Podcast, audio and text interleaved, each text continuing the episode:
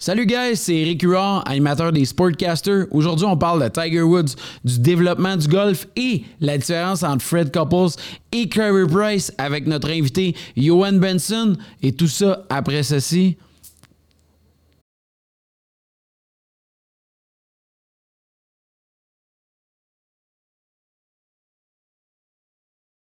That's it! Salut! Ça va, Johan? Ça va, toi? Oui, Kim, je suis vraiment content que tu sois là. Bienvenue au Sportcaster. Ben, merci de me recevoir. Pour vrai, on, je suis vraiment content. En plus, euh, euh, on est à quatre jours de mon premier entraînement en ta compagnie euh, au niveau du golf. Et j'ai en quatre jours, je pense j'ai je me suis amélioré de 400%. Fait que je te remercie pour ça. Ben, ça me fait plaisir. Merci d'être venu. C'était vraiment cool. Pour les gens qui te connaissent moi, je vais te faire un petit CV rapidement.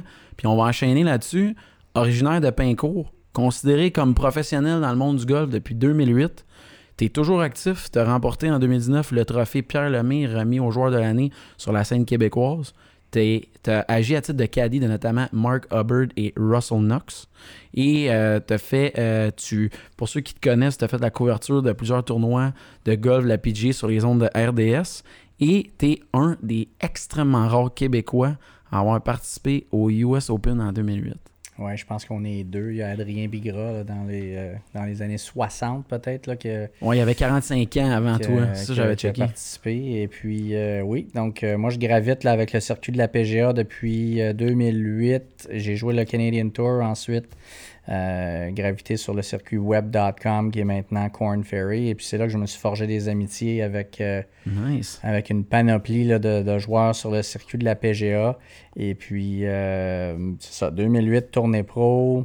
Jusqu'à environ 2013, j'ai joué au Canada, aux États-Unis. Et puis, j'ai dû arrêter là, avec des, des enflures dans des disques dans le bas du dos. Et puis, mm-hmm. c'est là que mon bon ami Mark Hubbard m'a demandé de, de devenir cadet. Ça, c'est l'été 2014. faut dire que pour, pour graviter du circuit Corn Ferry Tour au PGA Tour, il faut mhm. terminer dans les 25 meilleurs boursiers euh, à, la fin de la saison. OK. Et puis Marc, lorsqu'il m'a demandé, c'était en juillet 2014, il m'a demandé de le cader. Il était environ 30e sur, sur la, liste des boursiers. Donc, il restait peut-être un, deux mois de tournoi à faire. Et puis, euh, moi, je voyais que ça s'en allait pas très bien. J'avais des maux de dos. Mon statut n'était pas très bon. Quand je veux dire statut, c'est mon opportunité d'entrer dans les tournois, de même participer au tournoi. C'était vraiment pas. Là, ça, ça, l'augurait pas bien. Donc, euh, c'était quand même un bon choix pour moi. Là. Marc, on est très proches, lui et moi. D'ailleurs, il, m'a appelé ce matin là, pour, euh, euh, que le PGA Tour recommence. Cette semaine qui s'en vient à Colonial. Donc, il m'a appelé pour me demander les bâtons qu'il avait frappés sur chaque trou en 2016 ou 2017. Ok, ça va jusque-là. Parce qu'il voulait savoir il voulait savoir son équipement, est-ce qu'il y avait un fer 2 ou est-ce qu'il y avait un hybride dans son sac cette semaine-là? Donc, moi, j'ai tout ça en note, tous les bâtons ah qu'il a frappés, les distances, tout ça. Donc, j'y ai fait une petite feuille, écrit à la main vite vite. Pour gagner en préparation. Pour gagner en, préparation, pour que lui et son, son nouveau cadet euh, Reed Martin pour, pour qu'il soit bien préparé. Puis non seulement ça, mais juste savoir, là, parce que lui, il va partir de Houston, il va faire le, trajet en voiture. Donc, juste savoir quel bâton amener, puis des, choses comme ça, parce que ça va être un petit peu plus compliqué là, avec les, manufacturiers, puis tout ça. D'habitude, il y, a, un camion, un semi-remorque de Titleist, par exemple, ou de Callaway, ou peu importe. Chaque compagnie est représentée par une dizaine de représentants. Donc là, il va en avoir moins à cause du COVID. Et puis, euh, donc, les joueurs sont appelés à soit commander leur équipement, ce qui va être livré à la maison, et puis d'amener ça avec eux autres.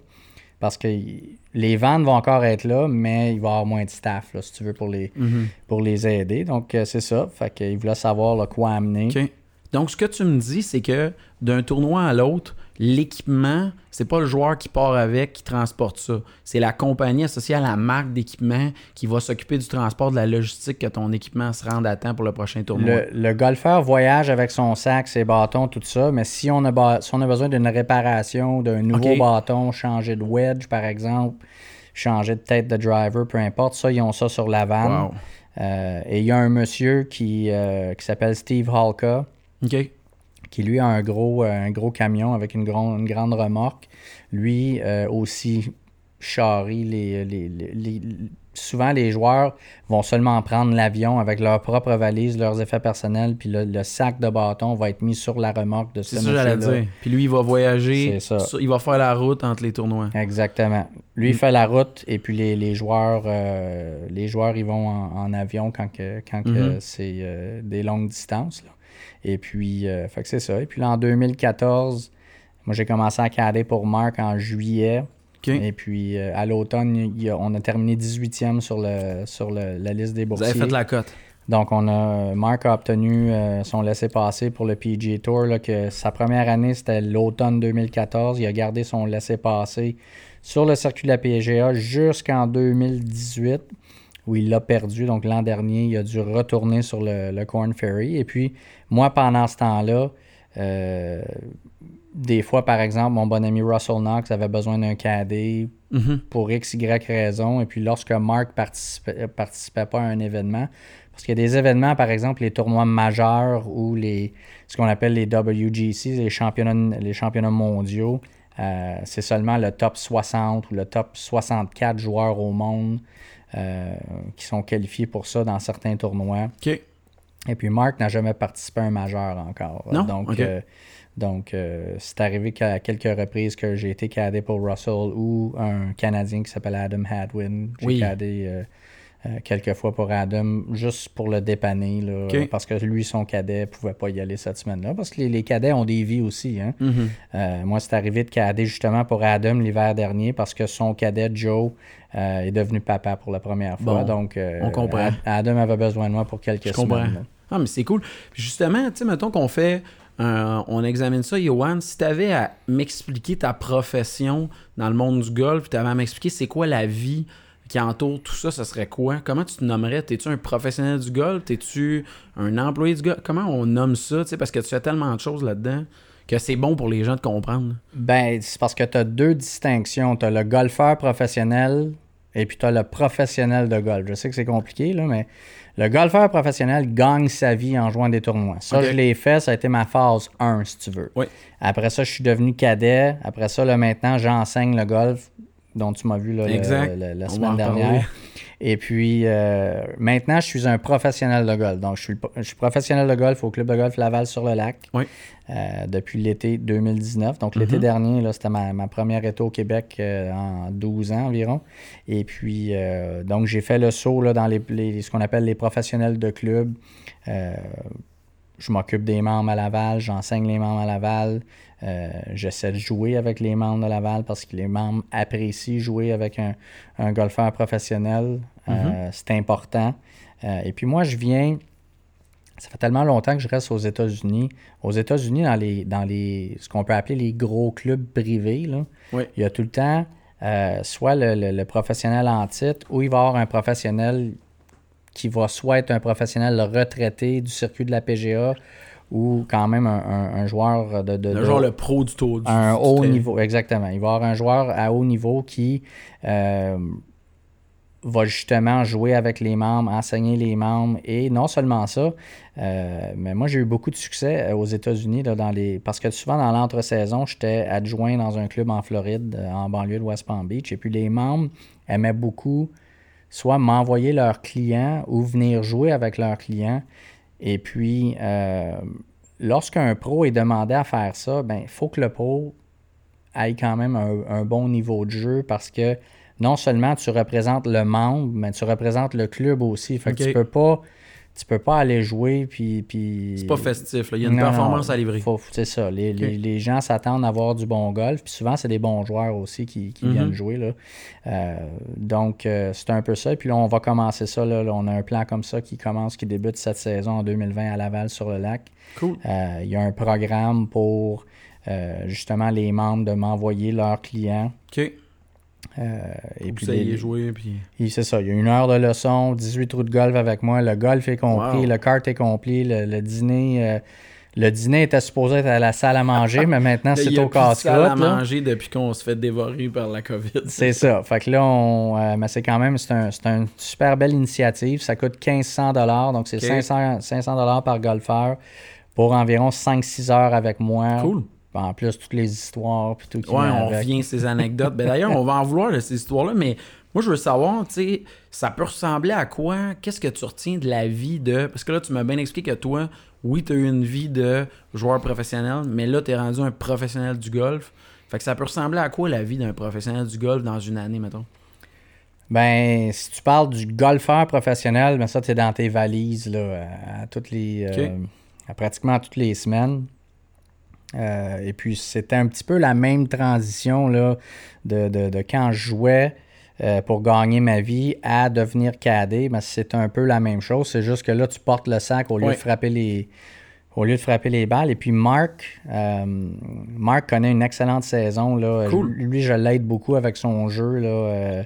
Euh, je suis pas son, son entraîneur là, du tout, du tout là, en, en titre, là, mais euh, Mais tu le connais bien. ouais, je connais très bien sa game. Comme là, tu sais, quand il m'a appelé ce matin, ben, il veut tout le temps savoir. Là, euh, tu sais, je l'ai tellement vu, puis on est tellement proches, lui et moi, que je connais son jeu très bien. Et puis j'ai été le voir là, quand il est venu en Floride, par exemple. J'ai été marcher les rondes de pratique avec lui. Puis ça lui donnait comme un confort là, de savoir que, que j'étais là parce qu'il me parlait de ses, de qu'est-ce qu'il tracasse avec sa game puis tout ça. Puis, moi, j'ai souvent j'ai des vieux vidéos, j'ai des nouveaux vidéos, j'ai. Fait qu'on se sert souvent de ça pour, pour voir où il en est là, dans sa progression puis tout ça. Mais Marc, ça a surtout été une progression. euh, une progression mentale. Il est beaucoup plus mature. là. Il vient d'avoir 30 ans. Ok. Euh, moi, des, des histoires, là, j'en ai, j'en ai, j'en ai des. Marc, il vient de où déjà? Parce que Il vient je- de Denver, Ok, Denver. Est Russell, né- il vient d'Écosse. d'Écosse, c'est Right. ça. Ok. Russell, lui, c'est le, le- le- le- le- le- en anglais, là, The Ultimate Professional. là. Russell, il sort pas, il se couche de bonne heure, et, il, fait, il, fait, il fait juste ça du golf. Mais Euh, lui, Marc, il sort- lui, on s'est rencontrés, Marc et moi. euh, je vais m'en souvenir toute ma vie. Il était à peu près 2h, 2h30 du matin. On s'est rencontrés au Hudson's, qui est un bar l'autre côté de l'hôtel à Saskatoon. là, on joue le Canadian Tour. C'est avant, de Ok. faire, avant qu'il commence à faire des millions. là. Et puis, euh, on savait même pas que les deux ont joué au golf. Puis là, on a commencé à jaser. Puis là, ben oui, je joue dans le tournoi cette semaine. Puis ah, bah, bah, bah. Fait que, en tout cas, dans le Sheraton, justement, il y avait un parc aquatique extraordinaire. Fait qu'on a passé le reste de la fin de semaine, au lieu d'aller pratiquer puis tout ça, on a passé le reste de la fin de semaine d'un glissade. Puis il a fini troisième, j'ai fini quatrième, quelque chose de même. C'était une histoire d'amour entre lui et moi. On est tellement. euh, Moi, je suis comme le gars qui aime ça avoir du fun, mais très organisé. Puis lui, c'est le gars qui aime ça avoir du fun, mais désorganisé, là, ça n'a pas d'allure. Fait que là, quand j'ai commencé à cader pour lui, ben, j'ai comme amené un peu d'ordre ouais, je comprends. parce que euh, Marc, c'est le genre de gars, là, à, je sais pas combien de fois qu'il m'a fait ça, il va se présenter sur le driving range en running shoe. là. Même pas de souliers de golf. T'es sérieux? Fait que là, il fallait que j'y rappelle de se mettre des, des- souliers de golf, mais souvent, c'était moi qu'il fallait qu'il allait chercher. Ou tu sais, il arrivait. euh, il y a quelques tournois sur le circuit de la PGA où est-ce que tu joues trois différents terrains. Donc, jeudi, t'en joues un, vendredi, t'en joues un autre, samedi, t'en joues un autre. Pebble Beach, par exemple. Oui. Connu. Il y a trois terrains, euh, et puis la ronde finale est tout le temps à Pebble Beach. Mais tu vas jouer Monterey Peninsula, tu vas jouer Spyglass, tu vas jouer Pebble dans les trois premiers jours. Puis après ça, tu vas euh, jouer Pebble le dimanche. Fait que moi, je sais pas combien de fois c'est arrivé que Mark se présente avec le mauvais yardage book, par exemple. Ou des- juste des choses comme ça. Et puis. euh, T'es devenu son. Ah, je sa- faisais tout. T'es devenu sa mère, là. Ouais, ouais, j'étais sa gardienne, son psychologue, euh, son cool. agent de voyage. euh, là, il est beaucoup, beaucoup plus mature. et puis, c'est le fun de voir sa progression. Mais on en rit beaucoup. Là, tu sais. moi, je dis tout le temps, sais, pourquoi tu n'avais pas ce niveau de maturité-là? Pourquoi Dans moi, j'ai enduré une bonne anecdote? euh, on est euh, une, des plus, une des plus drôles. On est à Sea Island, en Georgie, qui est juste au nord. là. C'est en Georgie, mais c'est juste au nord de la, de- de la- de la frontière La ligne. là, euh, de la Georgie puis de la Floride. Marc venait d'avoir un excellent tournoi la, la semaine d'avant. Donc, on sécurise sa carte pour l'année suivante. Cool. Euh, fait qu'il a fait une coupe de 100 000. puis Là, ça lui a donné. Il savait que l'année prochaine, il était sur le PGA Il Tour, pas de stress, c'est Ok. ça. Fait que euh, moi, le mercredi, souvent, quand Marc joue pas de, de le pro-am. Ben moi, c'est ma journée de break de Marc. Fait que souvent, souvent je, je m'organisais, j'appelais un club privé ou un beau terrain de la région. J'appelais le pro, puis je faisais des pieds et des mains. Là. Je disais, je vais emmener des balles, des billets pour tes juniors. Là, juste laisse-moi jouer. Fait que là, le, pro en, titre qui était là, au Brunswick Country Club, il dit Écoute, il dit c'est la Ligue des hommes le mercredi, tu sais, je peux pas te laisser jouer vraiment. Mais là, je dis Y a-tu un threesome? Je vais, Y a-tu un groupe de trois? Je vais embarquer avec eux autres. Je vais les appeler personnellement s'ils veulent me laisser jouer. Il dit Non, non, ça, on le fait, ils vont te laisser jouer. Fait que tu joues à 11h mercredi matin. Parfait. Écoute, pas un mot de menterie, là. Il est 11h06. Je frappe mon deuxième coup dans le fairway du 1. Marc m'appelle. Là, je regarde mon téléphone. je dis, ça peut pas être, ça peut pas être bon, ça. Là, Fait je réponds. je m'en vais dans le bois. Je réponds à mon téléphone. Puis là, Marc, il est plus capable d'arrêter de rire. Là, je dis, qu'est-ce qu'il y a? Il dit, viens à l'hôtel, viens me chercher. Ah. J'ai dit, pourquoi tu veux que j'aille te chercher? Il dit, il dit, viens me chercher. Ça presse, viens me chercher à l'hôtel. Moi, Marc, à toutes les semaines, je savais l'hôtel qui restait, la chambre. Puis souvent, j'avais même une clé de la porte pour faire, tu sais, admettons qu'il ne se lève pas, il faut que j'aille le chercher. C'était de même, Mark Hubbard. Toi, tu gérais un sport études. C'était épouvantable, une, gardienne, une garderie. L'assistant coach de l'équipe de hockey. Fait que là, il est 11h06, c'est ma journée de break de Marc, il faut encore que j'aille m'en occuper. Je suis en pip. Fait que euh, je m'excuse auprès des membres. Quelque chose est arrivé, il faut que j'aille m'occuper de Marc. Parfait. Je pars, j'arrive au Embassy Suite, je vais m'en souvenir toute ma vie. C'est un, bel hôtel d'une propriété Hilton. Fait que j'arrive là, monte dans l'élévateur, cogne à la porte. Marc, il répond, il y a une serviette, là, il vient juste de sortir de la douche, il y a une serviette autour de la taille. Là, je dis, veux-tu bien m'expliquer qu'est-ce que tu as besoin de moi à 11h30 le matin? Tu sais, là, je t'ai supposé jouer au golf, là, tu aurais pu m'appeler cet après-midi. Pourquoi là? Il faut dire qu'à chaque semaine sur le circuit de la PGA, les joueurs ont des autos de courtoisie. Des BM, des ah, Mercedes. Plus tu montes, tu as un auto de courtoisie à chaque semaine. Euh, puis les tournois, euh, les tournois, souvent en Asie, puis tout ça, ben, l'avion va être payé, l'hôtel va être payé, en tout cas. Fait que là, Marc, il me dit, écoute, il dit, tu sais, euh, on a bien joué la semaine passée, puis je veux célébrer, j'ai célébré avec une couple de personnes hier soir. J'ai dit, ouais. Mais il dit, tu sais, l'auto de courtoisie. J'ai dit, ouais. Il dit, je me souviens plus, et où? fait que là, je dis, qu'est-ce que tu veux dire, tu te souviens plus, et où? il dit, écoute, je suis sorti, je sais pas, et où. T'es sérieux? Fait que là, j'ai dit, mais comment t'es revenu? Il dit, je le sais pas. Et Fait que là, j'ai dit, ben là, euh, qu'est-ce que tu veux que je fasse? Mais il dit, il appelle le, directeur du tournoi, puis il dit quelque chose. Je dis, qu'est-ce que tu veux que je dise, mon gars? Il dit, ben, dis quelque chose. J'ai dit, toi, fait que toi, là, tu m'as sorti du terrain de golf. Tu veux j'appelle le directeur du tournoi pour lui dire qu'on vient de perdre une BM de 100 000. Il dit, ouais, c'est bon, ça. fait que là, je dis, non, non, non, non, ça marche pas. Non. Et là, là, j'étais en tabaslac. Fait que là, j'ai dit, là, son sac de golf, thank God, était dans la chambre d'hôtel. Fait qu'au moins, si on la retrouve pas, on peut jouer le tournoi pareil. Fait que là, j'ai dit, qu'est-ce que d'autre t'avais dans l'auto? Il dit, j'ai mon sac à dos, en tout cas. Qu'est-ce qu'il y a dans ton sac à dos? Il dit, mon iPad. Je dis, OK, donne-moi ton cellulaire. Fait que là, on fait Find My iPad. Le char t'a rendu une heure plus loin en Floride. fait que lui, il est sorti avec du monde qu'il a rencontré dans un bar. Ils ont pris son char, puis il est revenu en Uber ou en taxi. Oh my God. Mais là, euh, OK, fait que c'est le genre d'affaires que tu peux être amené à gérer. Ah, c'était ridicule. C'était, moi, j'arrosais des feux à la semaine longue. Là, où sa mère, il avait oublié de mettre des billets pour sa mère. Des, des ah, niaiseries de même. fait que c'était. Écoute, il y a des histoires, des histoires, des histoires. Ça, c'est le rôle du caddie, vraiment? Pas en tout. Toi, quand tu parles avec les autres boys du circuit, non, des affaires non, non, non. Il y a juste moi qui avait des affaires de même. Écoute, c'était, c'était incroyable. Puis moi, les autres joueurs, les joueurs m'ont jamais vu comme un cadet parce que j'ai joué avec les Justin Thomas, les Ricky Fowler. Ah, j'ai tout joué avec eux autres. Fait que moi, j'ai.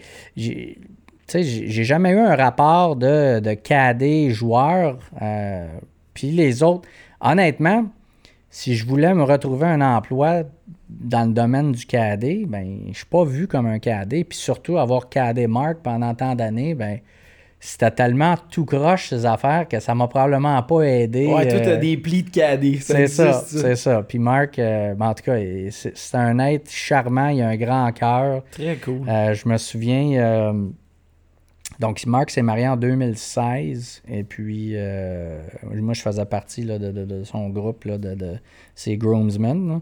Fait que on reçoit un courriel comme au mois de mars, là, puis Marc, Marc lui étudiait à San Jose State en Californie. Fait que euh, on- je reçois un courriel avec tous les boys, là, tous les groomsmen, tous ses chums de golf, ses, ses amis de collège, puis tout ça sur l'équipe collégiale. Parce que là, ils veulent organiser le bachelor party. Fait Ouais, que là. Marc, il m'envoie un. On reçoit un courriel. Là, on est peut-être une dizaine de gars. Puis euh, là, Marc voulait louer un resort au Costa Rica, quelque chose de même. Puis Marc, les deux années qu'il a joué sur le circuit canadien, Montréal faisait pas partie des tournois. Euh, fait que Marc, t'es jamais venu à Montréal. Fait que moi, je- j'envoie juste parce que le- faut expliquer que la semaine d'après, c'était le Canadian Open qui est à Toronto. Fait Donc le moi, timing serait bon. le timing était bon de faire ça à Montréal, puis après ça, fait que là, moi, je fais juste répliquer à tout le monde. J'envoie un reply. Euh, vous pensez à ma ville de Montréal? Qui est quand même une ville, Une ville très de, cool. Une ville de party. Fait que là, ils sont là. Ah, tabarouette, c'est sûr. qu'on- Fait que là, il y, avait, il y avait un gars qui arrivait de Washington, D.C., il y avait un gars qui arrivait de New York, il y avait un gars qui arrivait de Nouvelle-Zélande, puis un paquet qui arrivait de la Californie. Ok. Fait que tout le monde se ramasse ici un vendredi. Fait que c'était un week-end, vendredi, samedi, dimanche. Puis écoute, on a mis le, le film Le Hangover, là. C'était ça. On, a mis- on a mis ça dans notre page en arrière. On a eu besoin de la police, des pompiers, de Marc s'est ramassé à l'hôpital. On a eu besoin d'un dentiste, puis on a eu besoin de l'ambassade américaine. Parce qu'il y a du monde qui ont défoncé l'appartement qu'on avait loué, puis ils ont volé les passeports américains, puis tout ça. Sérieux? Puis moi, je, comme on se dit hors d'onde, mon frère est policier à Montréal. Bon. Puis ça s'adonnait que le poste de quartier où on C'est était, celui de ton frère? c'était son Ah. ancien poste de quartier. Aïe, Fait aïe. qu'il nous a sorti du trouble euh, toute sérieux? la fin de semaine. C'était épouvantable. Fait que toi, tu me confirmes quand même que dans le monde du golf, ça triple. Ouais, ouais. Il y a du party, là. Parce que, tu sais, on voit l'image, là, les, là, les animateurs, c'est très sub, euh, les polos bien habillés, le country club, justement. Ouais. Mais, tu sais, tu me confirmes que les Non, gars, ils vivent entre les games, ouais, entre les rondes, ils ont du fun. Ben, c'est parce que, tu sais, un tournoi normal, là, il y a 60, 100, 144 ou 156 joueurs. Puis il y en a 70 qui font en coupure, qui jouent samedi-dimanche. Ben, ils- Fait qu'eux autres, euh, ceux qui ont pas fait de la coupure, ils savent que le samedi, ils vont avoir du fun. Ben, le vendredi soir ou le samedi. là. Nous autres, ça nous est arrivé avec Marc, là, de... même après qu'il ait fait la coupure, tu sais, quand t'es, euh, Quand, tu joues le dimanche matin à 8 heures, puis t'es en 64e position sur 70, là, puis que... tu même si tu joues 65, tu vas faire 1000 pièces de plus. C'est la Tu le motivation. vis, ok, ça. autrement. Mais Fait juste de vivre le trip, de suivre le tour, puis d'être dans la gang de la PGA, ça doit Ah, être c'est le fun incroyable. en maudit. Une autre anecdote, on est euh, justement à une... euh. Un matin comme ça, euh, Marc, on t'a sorti la veille. Un samedi soir, là, on était en 68e position sur 70. Ok. Puis euh, Marc, c'est un des meilleurs joueurs hungover que j'ai vu de ma vie. Il est Ouais, extraordinaire. mais ça, faut que ça se présente, ces circonstances-là, pour que ça soit vrai. Moi, je suis meilleur. Je suis meilleur en jouant avec une coupe de gin and tonic que le lendemain, là, je suis pas, je suis pas là pantoute. Lui, c'est le contraire. Fait qu'on arrive, je me mentionnais toute ma vie, on est à Jackson au Mississippi, on arrive sur le deuxième trou, puis c'était un matin frisquet, mais il faisait beau, là, pas, un, pas un nuage dans le, dans le, dans le ciel.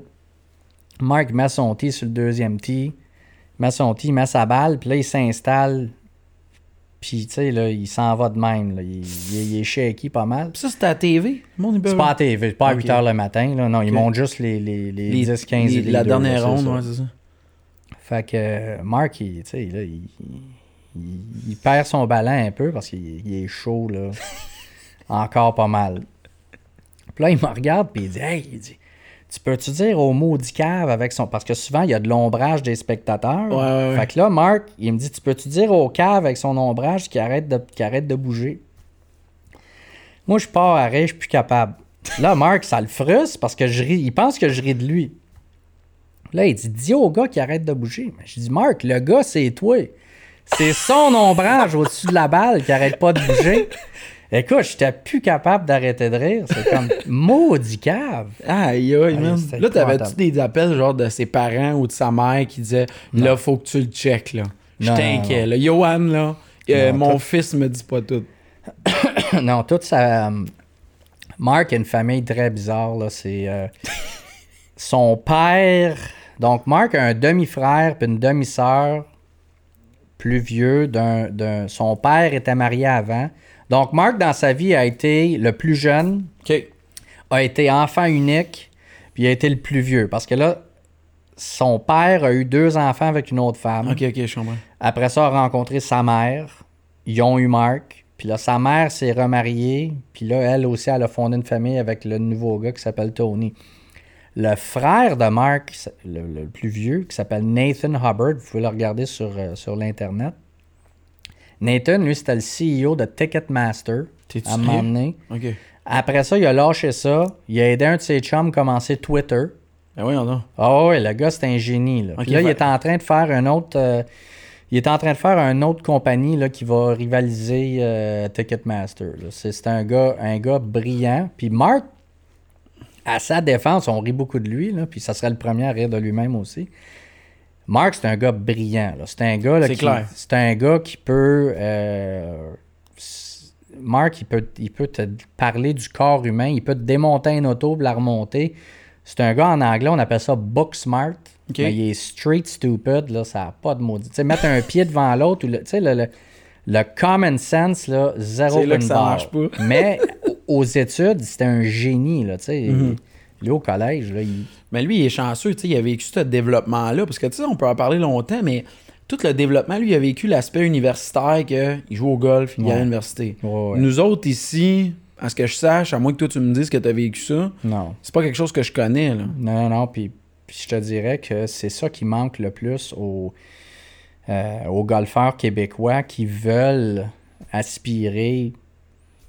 Dans le développement. jouer sur le PGA Tour. Souvent, on a une conception des joueurs du PGA Tour que, que c'est des dieux du golf puis tout ça parce qu'on les côtoie jamais. Ouais, ouais. Puis moi, c'est pour ça que là, je commence à m'impliquer de plus en plus avec les jeunes qui, euh, tu sais, je travaille avec Valérie Tanguay, j'aide Hugo Bernard beaucoup. Mhm. Euh, et puis, euh, je veux m'impliquer avec les jeunes pour justement, un, ben, j'y connais ces gars-là, fait que je peux leur non seulement leur présenter, mais tu sais, moi, amener des jeunes à un tournoi de golf, puis présenter un, y présenter l'autre, y présenter l'autre, euh, c'est pas dur, j'y connais ces gars-là, c'est tous des amis, fait que ça, c'est des choses.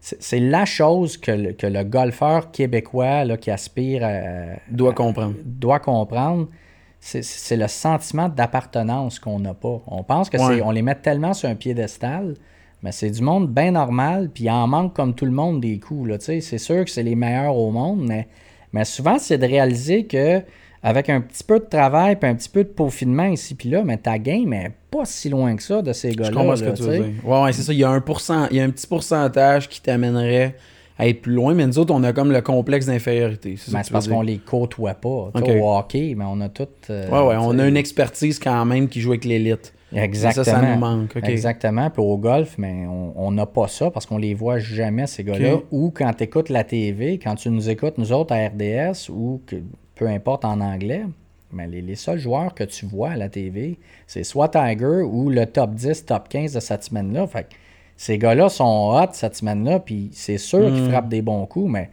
tu les as pas vus, les 80 autres, puis ceux qui sont sortis à la veille, là, ça, ils les montent pas à Ils les la montent TV pas, parce qu'ils jouent de bonne heure le matin. Ouais, là, ouais. Je comprends. C'est vrai que le golf, je me trompe-tu ou moi, quand j'étais plus jeune, mettons, on écoutait le golf, là, t'as rencontré mon beau-père, euh, on suivait que la ronde finale. Tu sais, les deux gars qui étaient dans le duo, puis tout, là, de la tête. Mais on dirait que ça s'est quand même amélioré dans la mesure où on voit plus de coups qu'avant. là. Tu sais, je trouve que ça s'est bien amélioré que le gars, il frappe, on voit son coup, on voit un autre. Euh, duo, là on voit son coup. Mais on voit quand même les 20 meilleurs gars pareil. Mais ce que je veux dire, c'est qu'on voit plus de coups qu'avant. Il y a moins de gars qui marchent. Il y a moins de gars, c'est plus dynamique, c'est plus cool Ouais, à ben, c'est ça. De, de plus en plus maintenant, euh, tu peux t'abonner à des sites sur l'Internet où est-ce que tu peux voir, tu peux même suivre le golfeur que tu veux. Ça, c'est cool. Euh, si on pense aux Masters, ben avant, on voyait juste le, le- le dernier neuf le dimanche. Maintenant, Maintenant, là, euh, dès que les départs commencent le matin, ils vont avoir euh, ce que tu appelles des featured groups. Là. Tu vas avoir un, un groupe de trois que, qui vont les suivre toute la journée. Après ça, tu as le Amen Corner. Quand les joueurs arrivent au Amen Corner, tu vas tout voir, tous les joueurs qui jouent 11, 12, 13 à Augusta. Donc, c'est vraiment euh, de plus en plus, on a accès. Et puis, si les gens qui sont mordus du golf, ben, ils peuvent aller sur le site du PGA Tour puis tu as une affaire qui s'appelle ShotLink, puis tu peux voir exactement là, où le joueur a frappé sa balle, quelle distance. Euh, puis nous autres, on s'en sert beaucoup. Euh, les joueurs que j'aide dans l'enseignement et puis tout ça, on s'en sert beaucoup dans, les statistiques. Euh, tu sais, Mark, ça n'a pas pris beaucoup de. C'est ça, ça n'a pas pris. Ça n'a pas pris tant d'efforts que ça. Après qu'on ait parlé à un statisticien, ben, le statisticien il a dit Écoute, Marc, de 30 verges à 70 verges, zéro bin bar. Fait qu'arrête de te mettre là.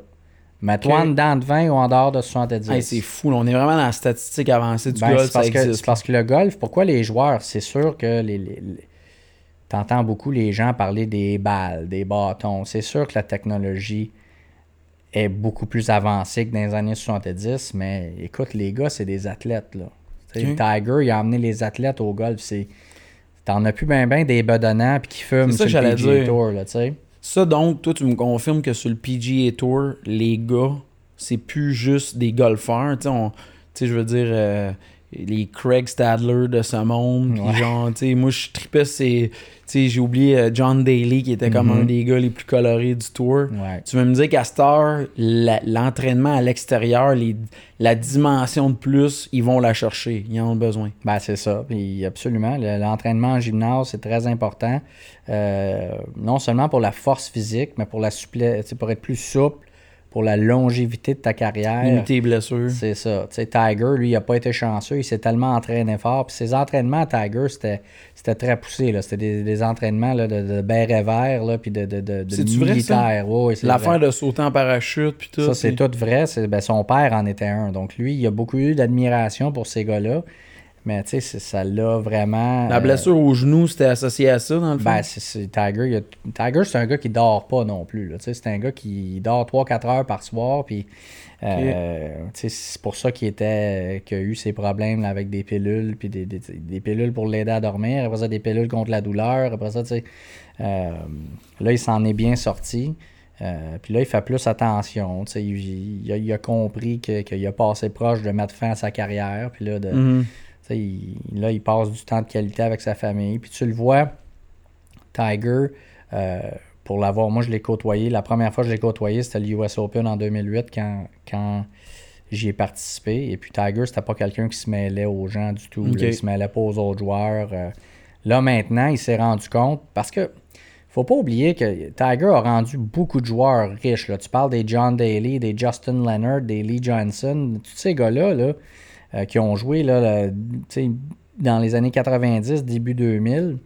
Mais Tiger, les bourses. Tout ce que tu veux dire, c'est qu'il a amené une visibilité tellement importante que le golf, l'argent est rentré grâce à lui. Il y a eu l'impact d'un Jordan pour l'NBA. C'est ça. Mais pour le golf. Fait que ces gars-là qui finissaient finalement euh, dans le top 10, ben, la bourse du 10 à 2 était plus importante grâce à un gars comme Tiger. Puis, non seulement ça, mais les, les joueurs ont commencé à peut-être prendre avantage de Tiger Woods, de, tout le temps vouloir se faire voir avec. Puis après ça, finalement, il se foutait pas mal du gars. Il voulait juste être vu avec Tiger, puis pour, pour, pour tes commanditaires, puis tout ça. Tandis que là, la nouvelle génération, ils veulent juste être avec Tiger. Ils habitent tous pas loin à Jupiter. Ils sont tous à Jupiter, les Ricky, Justin Thomas. Ils sont tous dans la, dans la même région. Ils veulent juste être avec Tiger parce que c'est Tiger, puis ils ont grandi en, regardant puis en idolâtrant Tiger, puis ils veulent juste passer du temps avec le gars. Incroyable. Ils veulent, ils veulent rien savoir de, sa vie privée ou de. c'est l'aspect golf, là. C'est ça, mais c'est des amis. Ah ouais. Fait que là, Tiger, tu le vois là, dans les dernières années, beaucoup plus ouvert avec les médias, beaucoup plus drôle. C'est vrai. Il se permet d'être drôle. Euh, On sent plus le. Moi, je me souviens que le visage anxieux, le gars mhm. concentré, là, il regardait la caméra, puis tu vois qu'il avalait sa gorgée. Ça a changé. il ben, est plus léger. il, parle pas mal entre les coups. Mais Tiger, c'est un maître à savoir où la caméra est aussi. Là. Il est pas fou. Fait que euh, il y a, il y a un don de tout le temps être à la bonne place au bon moment. Ok. Euh, de, de, Nice. là, un sourire quand que ça. c'est- Puis c'est pas, pas, pas rien de négatif. Là. Euh, Mais à quel point, quand tu côtoies le tour, tu as accès à ces gars-là? À quel point tu peux le jaser? T'avais-tu cette opportunité-là ou c'est quand même une chasse gardée de dire je veux pas déranger, on est dans un terrain de golf, les gars sont dans leur bulle? Non, non, moi j'ai eu accès à tout le monde. C'est sûr que Tiger, il y a, il y a- il y a un aura autour de lui, il y a une équipe qui marche avec lui tout le temps. Il y a Lauren, euh, vous pouvez voir des photos là, de Tiger et Lauren sur mon Facebook personnel. là. Ça, c'est son. C'est, le gars qui est tout le temps en charge de la sécurité, c'est ça. Euh, lui, il appelle le chef de police à chaque semaine que Tiger participe à un tournoi. On a besoin de ci, on a besoin de ça. Parce que c'est incroyable, là, Tiger, ce qu'il amène euh, à un tournoi de golf. Puis Même encore aujourd'hui. oui, oui, c'est un, c'est- écoute, c'est un, c'est un concert rock quand Tiger est en ville. C'est Ah vraiment. Donc, ça il prend une escorte policière, arriver au club, partir du club. Euh, souvent, Tiger va rester soit dans une maison privée qu'il va louer ou il va avoir son propre étage dans un hôtel. Euh, Ah, il peut pas se permettre que les Non. gens s'approchent. non, mais c'est un gars. Là, de plus en plus, tu sais, là, à Jupiter en Floride, les gens le laissent tranquille. Il y a son restaurant. Euh, il est très, très, très visible. Tu sais, si tu vas à The Woods, là, à Jupiter, c'est son restaurant. Si tu vas là, il dîne là à peu près à tous les jours. Fait que. Puis C'est-tu le seul qui a vraiment ce traitement-là ou les Mickelson, McElroy et compagnie, c'est la même Ils sont affaire? populaires, mais pas comme Tiger. Tiger, Ah ouais. écoute, Tiger est plus connu que le pape. là. Ouais. Il, il y a bien du monde qui ne savent même pas c'est quoi le nom du pape. Tu sais, t'as peut-être Tiger, t'as Michael Jackson, Michael Jordan, Oprah. Euh, Qui sont les Qui superstars. sont les super superstars. Là.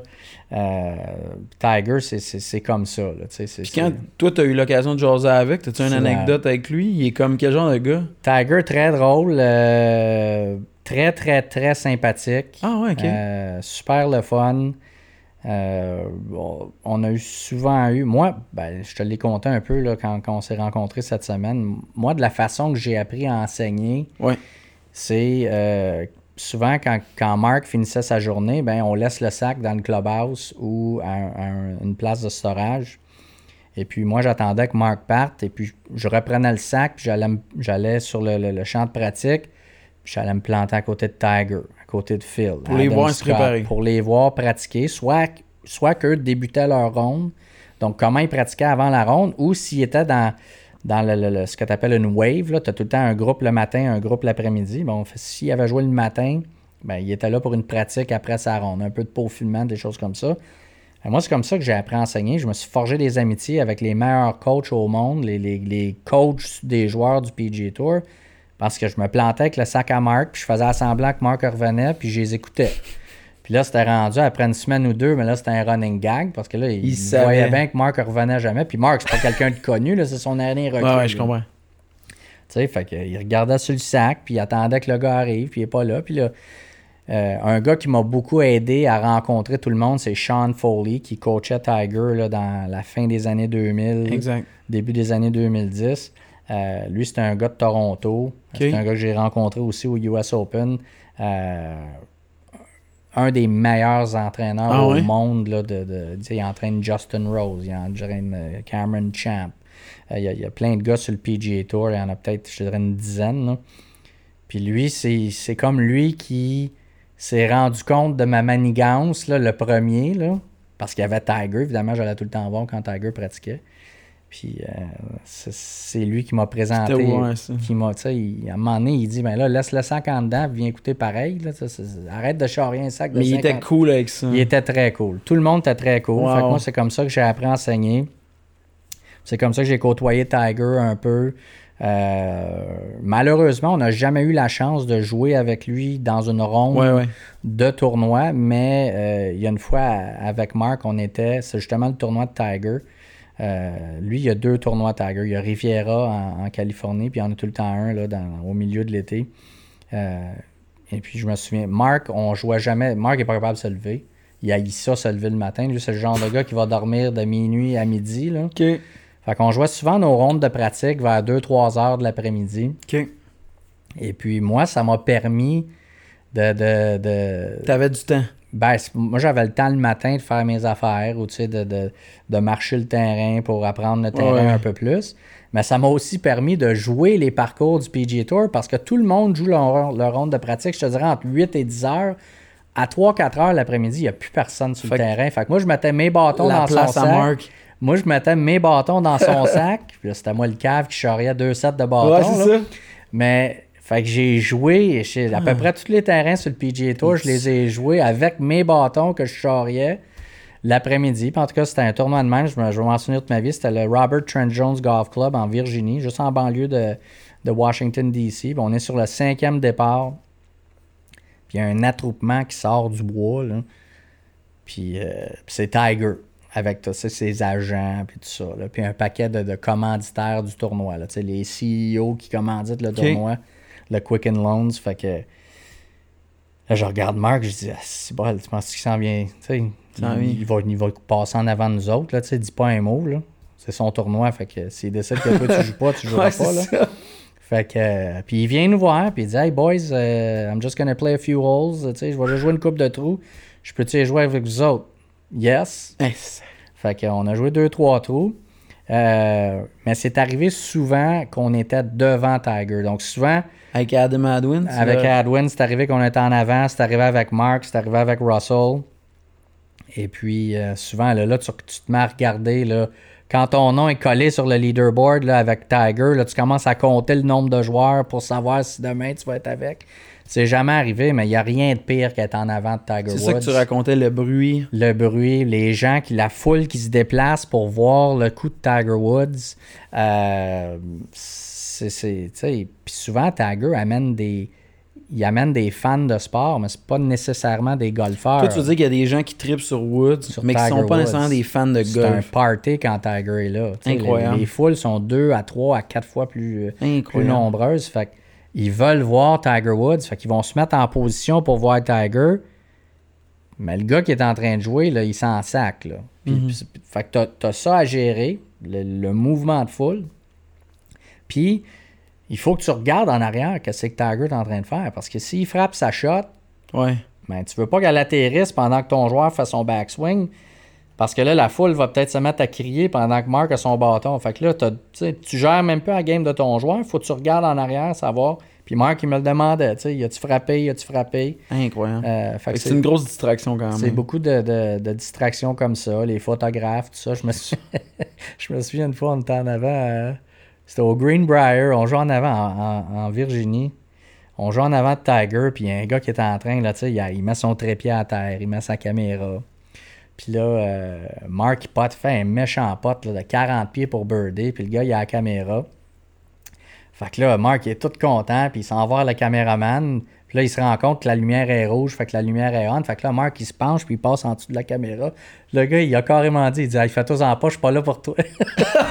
Même s'il venait de faire un pote incroyable, c'était parce que Woods s'en venait, fallait qu'il soit prêt. Tiger t'en arrière Oh de nous my autres. Le gars, il a carrément dit, on n'est pas là pour toi. T'es sérieux? Ah ouais, hey, ça, c'était drôle à tabarouette. Ah ouais, mais c'est fou que tu me dises ça. Fait que donc, entre eux, les gars, tu sais, quand même, les superstars, Mark, ces gars-là, sont bien reçus. Il y a un respect Oui. entre les joueurs, tu sais. Ben, Tiger, il a tellement, il, a- il a tellement une carrière à part des autres. là, c'est- c'est... Toi, tu le considères comme le plus grand? Oui, oui. OK. Oui, parce que euh, je te dirais que la qualité de. Tu sais, rien pour enlever à Nicholas puis Watson puis tout ça, mais tu sais, dans ce temps-là, il y avait peut-être, je sais pas, une dizaine de gars qui étaient vraiment là, supérieurs aux autres. Maintenant, tout le monde peut gagner à chaque Exact. semaine. Là, on est vraiment dans une, période de. Tu sais, là, y a le top 20, il est très compétitif. Ben, c'est ça, là, tu sais. Puis moi, mon bon ami Russell Knox, en 2016 ou 2017, il s'est rendu, là, il, il, co- il cognait à la porte du top 20. Puis, écoute, moi, pour avoir eu la chance, parce que non seulement j'ai cadé pour ces gars-là, mais je les connais, puis c'est arrivé souvent que, là, que, que, les gars, il y avait une journée off. Mais un golfeur, une journée off, ça joue au golf pareil. OK. Tu sais, fait qu'on allait jouer un autre terrain où on allait jouer. euh, fait que moi, j'ai eu la chance de jouer avec ces gars-là. Là, une journée de, une journée off, on allait jouer avec Justin Thomas ou Ricky Fowler ou Tony. Finau. J'ai joué avec tous ces gars-là. Là.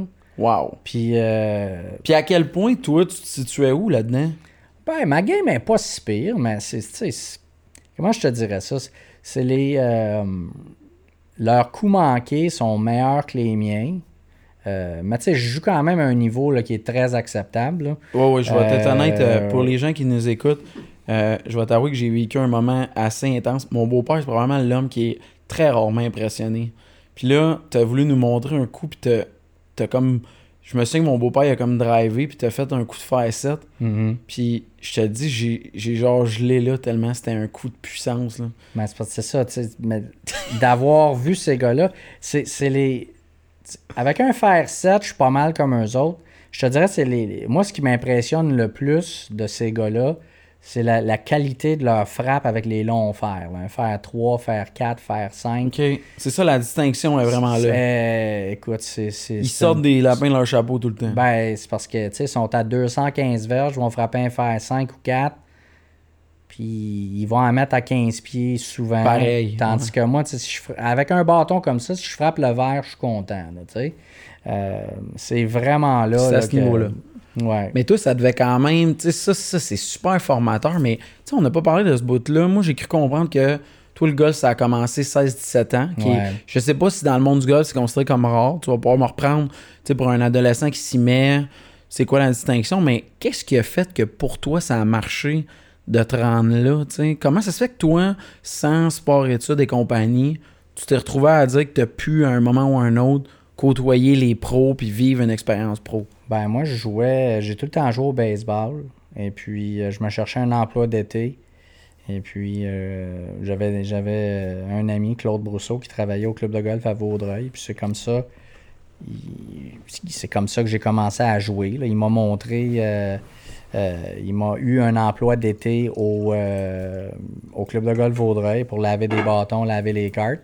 Et puis, c'est comme ça que j'ai commencé. C'est un terrain très étroit.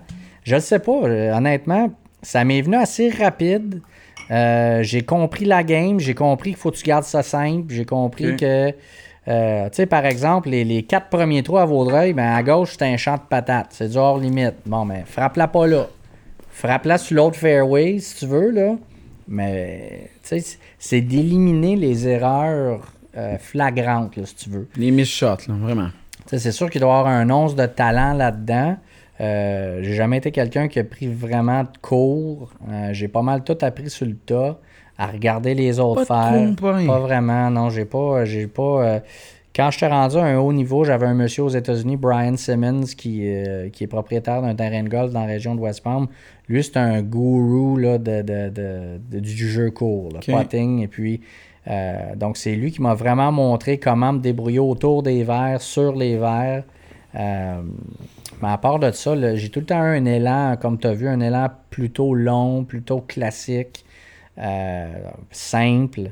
Euh, puis, puis, moi, c'est comme ça que j'ai appris à jouer. Puis là, quand je, quand je suis arrivé, c'est sûr que les premières fois que j'ai côtoyé ces gars-là, tu étais impressionné. Mais ça, mais c'est parce que, après un an à, à cader ou à enseigner les, les, les gars du tour, t'envoies en maudit des coulettes, là. C'est comme ta perception, elle change. Là. Toi, t'es moins. Toi, ça t'a pas eu l'effet de t'impressionner, ça a eu l'effet de te dire, crème, on, peut jouer comme ça. C'est faisable. Ben, c'est ça. Ben, parce que mes premiers tournois, je me souviens, là, je passais du matin au soir. Là, Je voulais aller voir Ernie Els, je voulais aller voir Tiger, je voulais aller voir. Puis là, t'arrives sur le tee, puis Ernie Els, il te frappe un snap hook dans le bois. C'est comme, j'ai jamais vu ça à la TV. Puis là, tu t'en vas voir un autre gros nom, puis il te frappe un coulette, ça n'a pas d'allure. Mais là, c'est comme, Fait que lui, ça leur arrive aussi. Ça leur arrive aussi, certains. sais. Puis toi, y a-tu un moment où, tu sais, je veux dire, parce que on va moi, je veux en parler aussi là, de la période 2008. Toi, 2005 à 2007, t'étais-tu déjà, parce que t'es passé pro 2008, 2005-2007, il se passe quoi pour que tu, tu tournes autour du pro? Qu'est-ce qui fait que tu as ton opportunité à un moment donné d'aller ben, voir ça. J'ai rencontré des gens euh, en, Floride. Et puis, Toi, tu t'es exporté à un moment donné. Je me suis exporté, puis là, j'ai rencontré un propriétaire de golf euh, qui était québécois. Donc, lui, il m'engageait en dessous de la table. Je l'avais des cartes euh, pour, pour du tip. Et puis, parce que les Américains tipent beaucoup. Oui, oui, oui. C'est dans leur ADN. C'est dans leur ADN, pas comme nous ici. On n'a pas ça, nous. On, on, a, on a juste pas ça. tu sais Aux États, quand tu arrives au club de golf, mais il y a quelqu'un qui prend ton sac, qui le met sur un cart. Fait que tu lui donnes une pièce. Après Mais nous ça, autres, ici, on fait moins ça. ben, on n'a pas ça du monde qui font ça. Ouais. C'est tout simplement, nous autres, on prend notre propre sac on le met on sur le cart. C'est ça. Fait que, euh, donc moi, je faisais ça là, du mois de décembre, mettons, au mois de mars. Et puis après ça, là, ça m'a permis de jouer des. des T'avais des- quel âge, là, mettons? Ben là, ça c'est 2005, là on est en 2020, fait que ça fait 15 ans. T'avais de moins, 22, 20, 23. c'est ça. Et puis, euh, ben, juste en jouant des petits circuits aux États-Unis comme ça, ben, j'ai rencontré des gars qui. Tu sais, les meilleurs joueurs de ces circuits-là, ben, sont sur le PGA Tour maintenant. tu sais, c'est. Puis c'était-tu clair pour toi que tu voulais faire une carrière dans le golf à ce moment-là? ou Ouais, c'était... pas mal clair. Quand, quand j'ai commencé à jouer, euh, moi j'ai commencé à jouer de la compétition, là, de la- les grosses compétitions au Québec, là, je te dirais en 2003. là. Euh, puis j'avais vraiment aimé ça. là, le- le- non seulement les résultats étaient là, mais j'aimais ça. j'ai- J'aimais j'aime la compétition, j'aime j'aime la façon que tu te sens quand tu es nerveux, puis tout ça L'adrénaline qui l'adrénaline qui vient avec, mais c'est c'est de gérer ça. Puis, euh, ce que j'essaie d'enseigner, moi, à- aux jeunes que- que- de- qui font de la compétition en ce moment, c'est faut pas que tu penses que tu es tout seul sur une île déserte. Tu pas le seul qui est nerveux. là. Tout le monde est nerveux. C'est juste que toi, tu vas être capable de dealer avec aussi bien que l'autre qui l'est. là? Même Tiger, là, il est nerveux. Là. Mais c'est juste que lui, il a tellement un background, il a tellement une confiance ont tout en fait lui. les coups. hein. Ouais, c'est ça. Puis, ça, c'est là que ta préparation est importante. De, de ta pratique que tu fais à la maison ou avant, dans- avant le tournoi. Souvent, les gens pratiquent, euh, ils vont tous pratiquer, mais tous les golfeurs sur le circuit de la PGA ont leur force puis leur faiblesse. Par exemple, Russell Knox, lui, c'est un ce qu'on appelle un ball striker. C'est un frappeur de balle là, extraordinaire. J'ai jamais vu un gars frapper une balle droite de même de toute ma vie. Mais sur les verts, c'est pas sa force. C'est souvent comme ça. Mais lui, avant un tournoi, là, ben, il passe pas des heures et des heures à poter. Il va passer des heures et des heures à frapper des balles parce que. C'est avec ça qu'il veut gagner. Ben, c'est parce que s'il fait juste poter, ben là, il arrive au tournoi puis il pense qu'il n'y a pas de maudite chance. Tandis que s'il frappe des facettes puis des drivers, il pense qu'il n'est pas battable.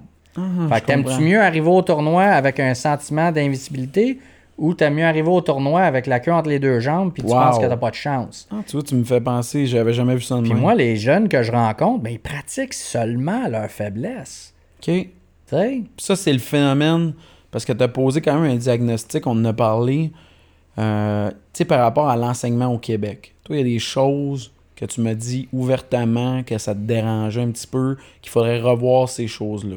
Ben, c'est parce que c'est tellement technique. L'enseignement au Québec est technique. Euh, Il y a presque pas. de- y a la préparation, le, le- le golf, c'est un jeu.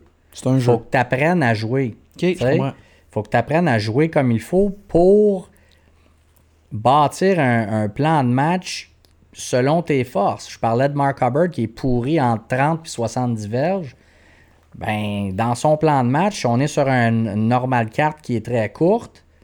Ben, c'est soit qu'on va frapper le bois numéro 1 pour se rendre pratiquement au vert ou on va se laisser plus Toi, long que t'es 60. ajusté. Ben, c'est ça. Mais c'est parce que, sais, souvent, les, les, les, les, c'est trop technique. C'est tout le temps basé sur l'élan. les technicalités de l'élan, puis tout ça. Tu sais, puis ça, je t'ai- je je t'ai posé la question euh, quand on s'est rencontrés cette semaine. Tu sais, si je te donne le choix entre Jim Furyk puis Adam Scott, quel swing tu vas prendre? Tout le monde prend Adam Scott parce que c'est un swing visuellement, esthétiquement parfait. Jim Furyk, c'est un des swings esthétiquement probablement les plus laids sur le circuit de la PGA. Mais statistiquement parlant, il frappe plus de fairway, il frappe plus de verre en réglementaire qu'Adam Scott. Fait que c'est juste des choses comme ça. C'est, tout le monde a un swing.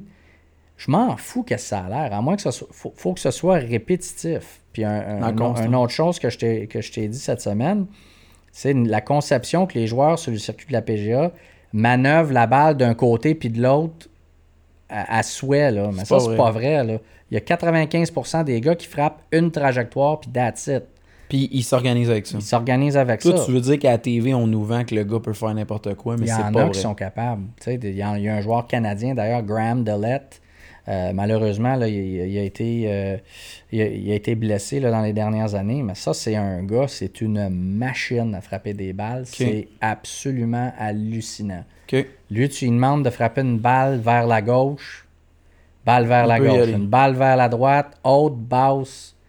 C'est hallucinant. Mais c'est pas la réalité de tous dans s'améliorer dans le golf. On fait ce qu'on a. Ben, c'est ça. Russell, il a frappe plutôt droite. Mark, c'est un gars qui frappe une balle, un crochet de droite à gauche. Bon, ben, moi, tu m'as vu frapper des balles cette semaine, tout est de gauche à droite. Bon, ben, là, quand je joue, quand je cadre Mark, ben là, euh, je peux pas voir une shot qui va de gauche à droite. Il la frappe pas. Il est capable, mais c'est pas nécessaire. Mhm. Souvent, les golfeurs vont essayer des coups, c'est pas nécessaire. Tu sais, frappe un coup que tu sais que tu es capable de frapper à répétition au lieu de te casser la tête puis d'essayer de frapper le coup parfait, c'est pas obligé d'être parfait le golf. Là. OK. Frappe-la en jeu, trouve-la, frappe-la, puis tu sais, c'est. C'est ça que je trouve. Euh, frustrant. Ben, c'est pas frustrant, parce que tout le monde. Choquant. C'est parce que les, entraîneurs au, Québec, les enseignants, euh, c'est parce qu'ils ils n'ont pas, pas vu ce côté-là. Là, ils n'ont pas côtoyé. tu veux dire qu'à cause de ton expérience, tu as pu constater qu'au final, même les pros ne cherchent pas à réinventer leur game pour atteindre un idéal. Ils font avec ce qu'ils ont, puis ils essayent de, de, gagner, de jouer le mieux possible avec ce qu'ils possèdent, avec leurs atouts dans leur coup. Ben, c'est parce qu'ils se basent tellement sur la confiance en soi-même puis pour avoir de la confiance en soi-même, ça prend des résultats, ça prend des, statistiques, ça prend des, choses que tu peux voir, que tu peux mesurer. Euh, si moi je commence demain matin à essayer de changer mon élan pour frapper des balles de droite à gauche, ben, on s'entend. Je suis pas, je suis pas comme ça. Là. Donc, toi, ce que tu as senti, c'est qu'il y a beaucoup dans l'enseignement, on cherche à rentrer les, les joueurs dans des moules. C'est ça. Même chose pour tout le monde. Il faut que ton swing ait l'air de ça. Euh, hmm, voici ce qui manque. Tu n'y arriveras pas pendant, tu sais. Ou ils vont te faire un plan là, que dans 3, 4, 5 mois, faut que tu sois rendu là. Ou que, faut, faut. Comment je te dirais ça? Faut que tu piques à ce moment-là. Faut que tu sois à ton meilleur à ce moment-là. Tandis que les gars sur le PGA Tour sont capables de bien jouer à chaque semaine. OK. Moi, je me cacherai pas pour le dire. J'ai suivi des cours de golf. J'avais entre 15 et 17 ans. Euh, j'ai pas eu tant de fun que ça, mais je voulais l'améliorer dans la mesure où je me disais que c'était normal que ce soit difficile. Mhm. Mais je te jure, puis je le dis ouvertement devant le monde, je me viens pas, là, t'es mon invité, puis je, serais très à l'aise de le dire. Mais moi, je suis venu avec mon beau-père parce que je voulais qu'il pose un, aussi une forme de diagnostic sur qu'est-ce que tu amènes dans l'enseignement. C'était la première fois que j'avais la, chance de partager une expérience sportive avec un de mes invités. Puis mon beau-père, il te l'a dit, il y a 40 ans de golf. Mhm. Puis on est parti de là, puis ça faisait longtemps que j'avais pas autant aimé ce sport-là qu'après avoir passé du temps avec toi. Parce que j'avais l'impression que sans virer fou, on avait moyen de s'améliorer, de trouver ça agréable, puis d'en jaser. Tu sais, t'as amené la dimension vraiment sociale, t'as donné ton point de vue, puis t'as pas été un. Tu sais, t'as pas été un, gladiateur qui essayait de me ramener à dire ça marche pas tout, puis voyons donc. Mm-hmm. Puis tu t'es adapté aussi au fait que mon beau-père te l'a dit, ça fait 40 ans que je joue au golf. Moi, j'étais arrivé avec le fait que j'étais débutant. Fait que pour moi, l'enseignement que tu m'as présenté, j'ai pas d'expérience tant que ça avec le reste, mais c'est ce que j'aurais recherché. j'ai vraiment aimé ça. C'est important, ça, quand. Sais, moi, j'ai des élèves de toutes les sphères de la vie, de toutes les.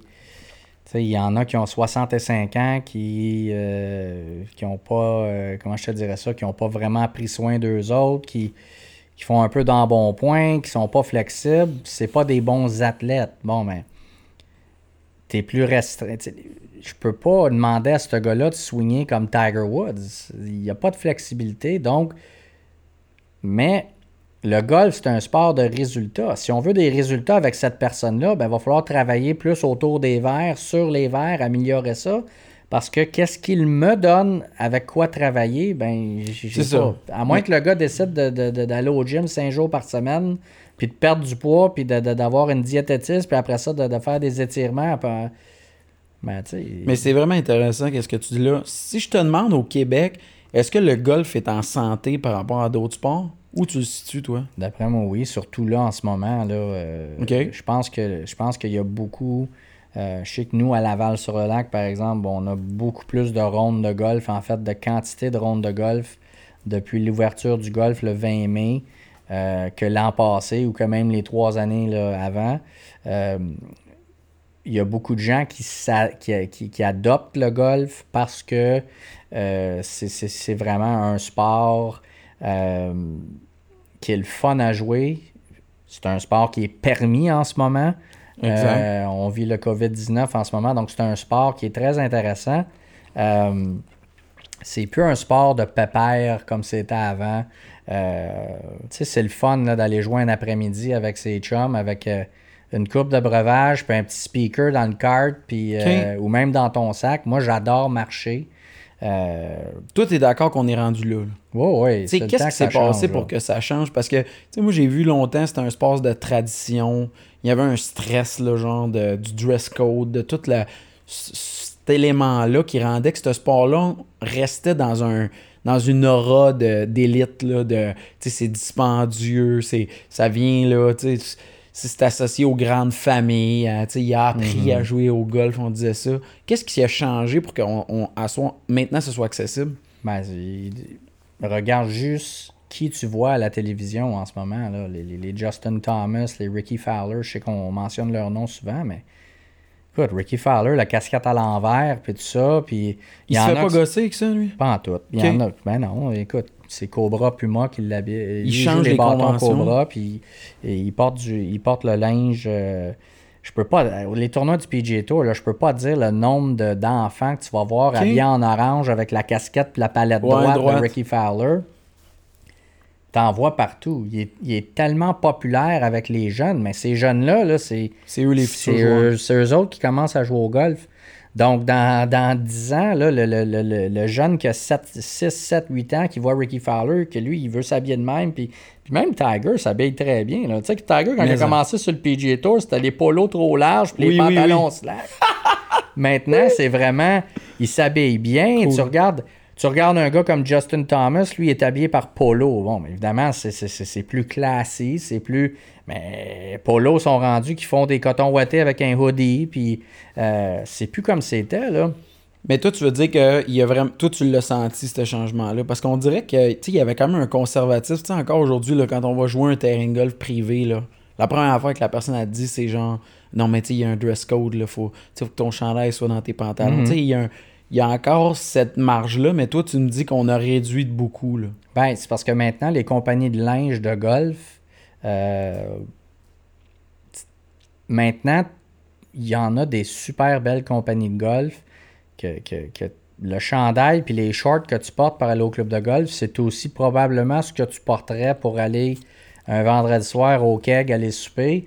Sauf que au lieu d'avoir le, chandail d'un pantalon, mais quand tu pars du golf, tu le sors. Ça, c'est encore là. Il faut avoir l'air un peu. Euh, c'est un sport qui, quand même, demande un peu de noblesse puis tout ça. Je comprends. Euh, mais pour ce qui est de la musique d'un cart puis tout ça, ben ça, ça, ça, commence. Les breuvages, ça, c'est ben ça, De plus en plus, mais c'est parce que les, les, les gens.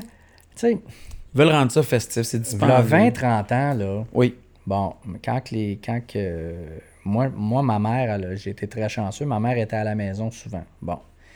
Euh, mais là, 20-30 ans, là, c'était pas rare que euh, la dame restait à la maison, elle s'occupait des enfants, puis que le gars, lui, que le mari, ben, il est au country club le vendredi après-midi après avoir, euh, travaillé, toute la après avoir travaillé toute la semaine. Le vendredi après-midi, il joue au country club. Le samedi, il passe la journée au country club. Il joue le dimanche matin, puis le dimanche après-midi, là, c'était ça qui passait en famille. Mais là, de maintenant, qu'il y a beaucoup plus de femmes sur le marché du travail, c'est vraiment 50-50 maintenant, bon, ben les, les dames aussi veulent passer du temps à, faire des activités. Et puis, c'est tellement une belle activité. Puis j'invite les, les, gars qui nous écoutent, là, amenez vos blondes jouer au golf. Tu sais, c'est le fun, c'est une belle activité de couple. 99% des gens que j'ai dans ma vie, c'est à cause du golf. Le golf va te permettre de rencontrer, même si tu mets ton départ, là, va jouer je sais pas où, un samedi matin, juste toi puis ta blonde, puis ils vont vous mettre avec deux autres personnes, ben tu ne sais pas qui tu vas rencontrer.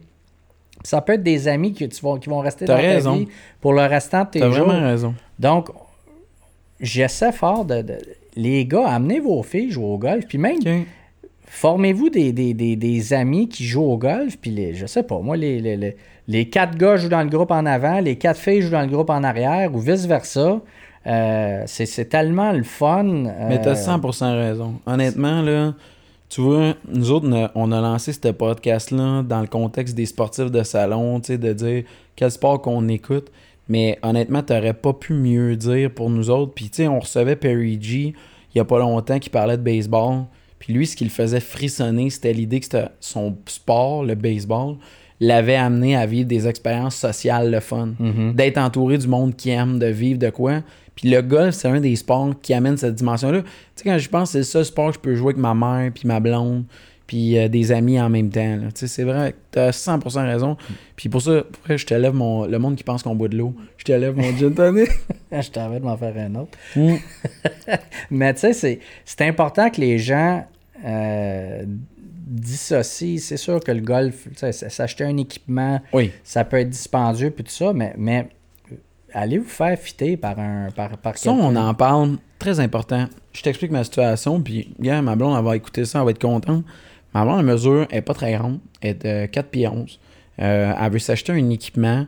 Puis, tu vois, c'est fou parce que on était avec mon beau-père cette semaine, puis c'est venu euh, sur la table la réalité de l'équipement qu'il faut être extrêmement bien conseillé quand on arrive à un certain niveau.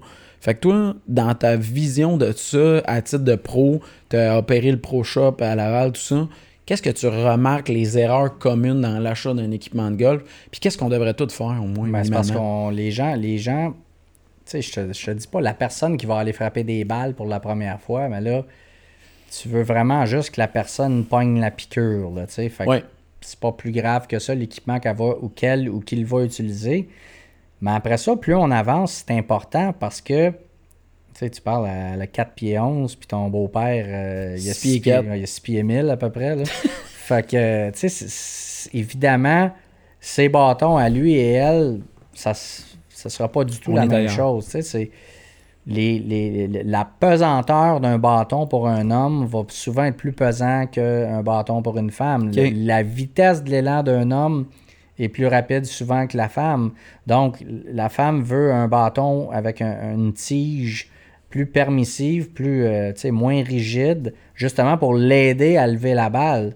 Euh, Il y a plein de choses que tu peux faire. La longueur des bâtons, la rigidité de la tige.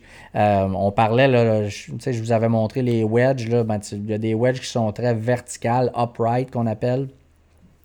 Ben, ça, si la personne est 4 pieds 11 avec des longs bras, ben, avoir les, les bâtons évidemment plus flats que le gars qui est 6 pieds 1000 comme ton beau-père avec des bras un peu plus courts, ça va être des. des tu sais, il y a tellement Mais qu'est-ce que tu dis? Il faut aller vivre un fit, t'as parlé de ça? C'est quoi? Ben ça, la, la majorité des clubs de golf, euh, nous, on l'offre à Laval. Euh, lorsqu'on achète, lorsqu'on veut s'acheter de l'équipement euh, qui va durer pour un, un- un bon laps de temps, mais c'est important. Puis ça, euh, la personne qui, qui- qui vous offre le fitting ou qui, qui performe le fitting, ben, il va être capable ou elle va être capable de vous dire, euh, tu sais, là, euh, choix 1, 2, 3 de tête de driver, par exemple, ce serait ceci.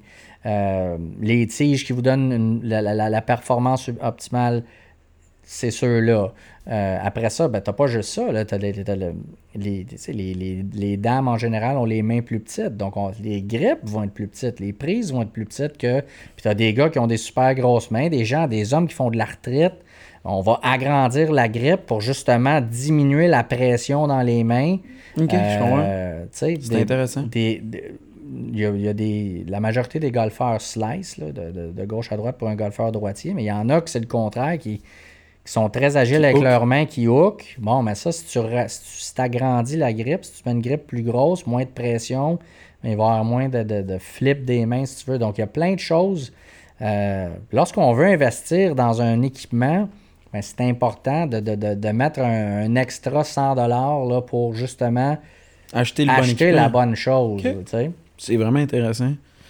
Moi, euh, je suis obligé d'aborder avec toi quelque chose que tu as raconté mille fois, mais je suis sûr que tu t'as rodé ton histoire, puis j'aimerais ça l'entendre. Je suis obligé de revenir en 2008 par rapport au US Open. Je vais t'avouer que j'ai lu tout ce qui tournait autour même de la qualification, j'ai un peu capoté quand j'ai lu ça. Mais si on se retourne là, on retourne en 2008, tu as l'occasion de faire la qualif pour le US Open. T'es capable de nous raconter ça? Je prends le temps qu'il faut parce que pour vrai, je trouve ça savoureux. Absolument. Euh, faut dire que pour euh, lorsque tu n'es pas un joueur régulier du circuit, même pour les joueurs réguliers du circuit de la PGA, le US Open, c'est un Open, évidemment. Lorsqu'un tournoi est open, euh, il va y avoir un système de qualification. Ils vont prendre peut-être une trentaine de golfeurs. Le British Open, par exemple, ce n'est un. Bon. C'est pas un tournoi restreint comme le Masters, où là, le Masters, c'est seulement sur invitation. Tu te fais inviter, tu reçois ta note du Masters autour de Noël. C'est tellement bien fait, c'est extraordinaire. c'est beau, hein? Ah, c'est écœurant. Donc, le US Open, tu t'inscris, ça coûte 150-200$. Euh, Puis là, euh, tu as ce que tu appelles les qualifications locales, qui est 18 trous. ça, il y en a partout aux États-Unis. Il y en a à peu près dans chaque État. Euh, donc, moi, en 2008, j'avais fait ça à un club qui s'appelle Die Preserve, juste au nord de West Palm Beach, parce que je savais que j'avais une pause du circuit canadien et puis que j'allais être en Floride là, durant ça, c'est euh, souvent début mai, euh, les qualifications locales. Bon, fait que tu t'inscris, tu mets ton 200$, puis là, tu choisis là, où tu vas aller faire ta qualification locale. Tu vas faire, euh, souvent, tu vas avoir, va falloir que tu énumères tes choix 1 à 3, mettons, où tu vas aller. Après ça, dans l'inscription, tu as ce que tu appelles le sectionals. Le sectionals, là, c'est après que tu te sois qualifié local, tu t'en vas faire le sectional. Ça, c'est 36 trous dans une journée. Puis là, tu as peut-être, euh, je te dirais, peut-être une dizaine d'emplacements au travers des États-Unis. Il y en a une en Angleterre, il y en a une au Japon, puis là, ils sont rendus, il y en a une au Canada maintenant. OK. C'est où au Canada pour le fun? C'est à Toronto, parce que euh, souvent, maintenant, avec la nouvelle, là, on n'en a pas cette année, là, mais ils essayent de coordonner. Euh, tu vas avoir deux ou, deux ou trois sites où est-ce que les joueurs du PGA Tour étant non qualifiés pour le le US Open vont. Donc, par exemple, c'est souvent le lundi après le tournoi de Memorial euh, de Jack Nicklaus à, Columbus en Ohio. Tu vas avoir un. Il y a un sectionals à Columbus parce que les joueurs sont déjà là. Après ça, tu vas en avoir un. Avant, c'était à Memphis. Maintenant, c'est rendu à Toronto parce que avec la nouvelle cédule depuis l'an passé, après le tournoi de Memorial, c'est le tournoi, le Canadian Open, qui est souvent à Toronto. Les gars sont là. Puis après ça, c'est le US Open. OK. Fait que euh, moi, j'avais choisi comme sac. quand tu as ton sectional, il faut que tu fasses de 1 à 6 ou de 1 à 10. Pour, parce que si le choix que tu as choisi, mettons que ben, les gars du tour ont priorité, puis après ça, si ton choix numéro 1 il est, rempli, ben, tu vas aller à 2, à 3, à 4, en tout cas, peu importe.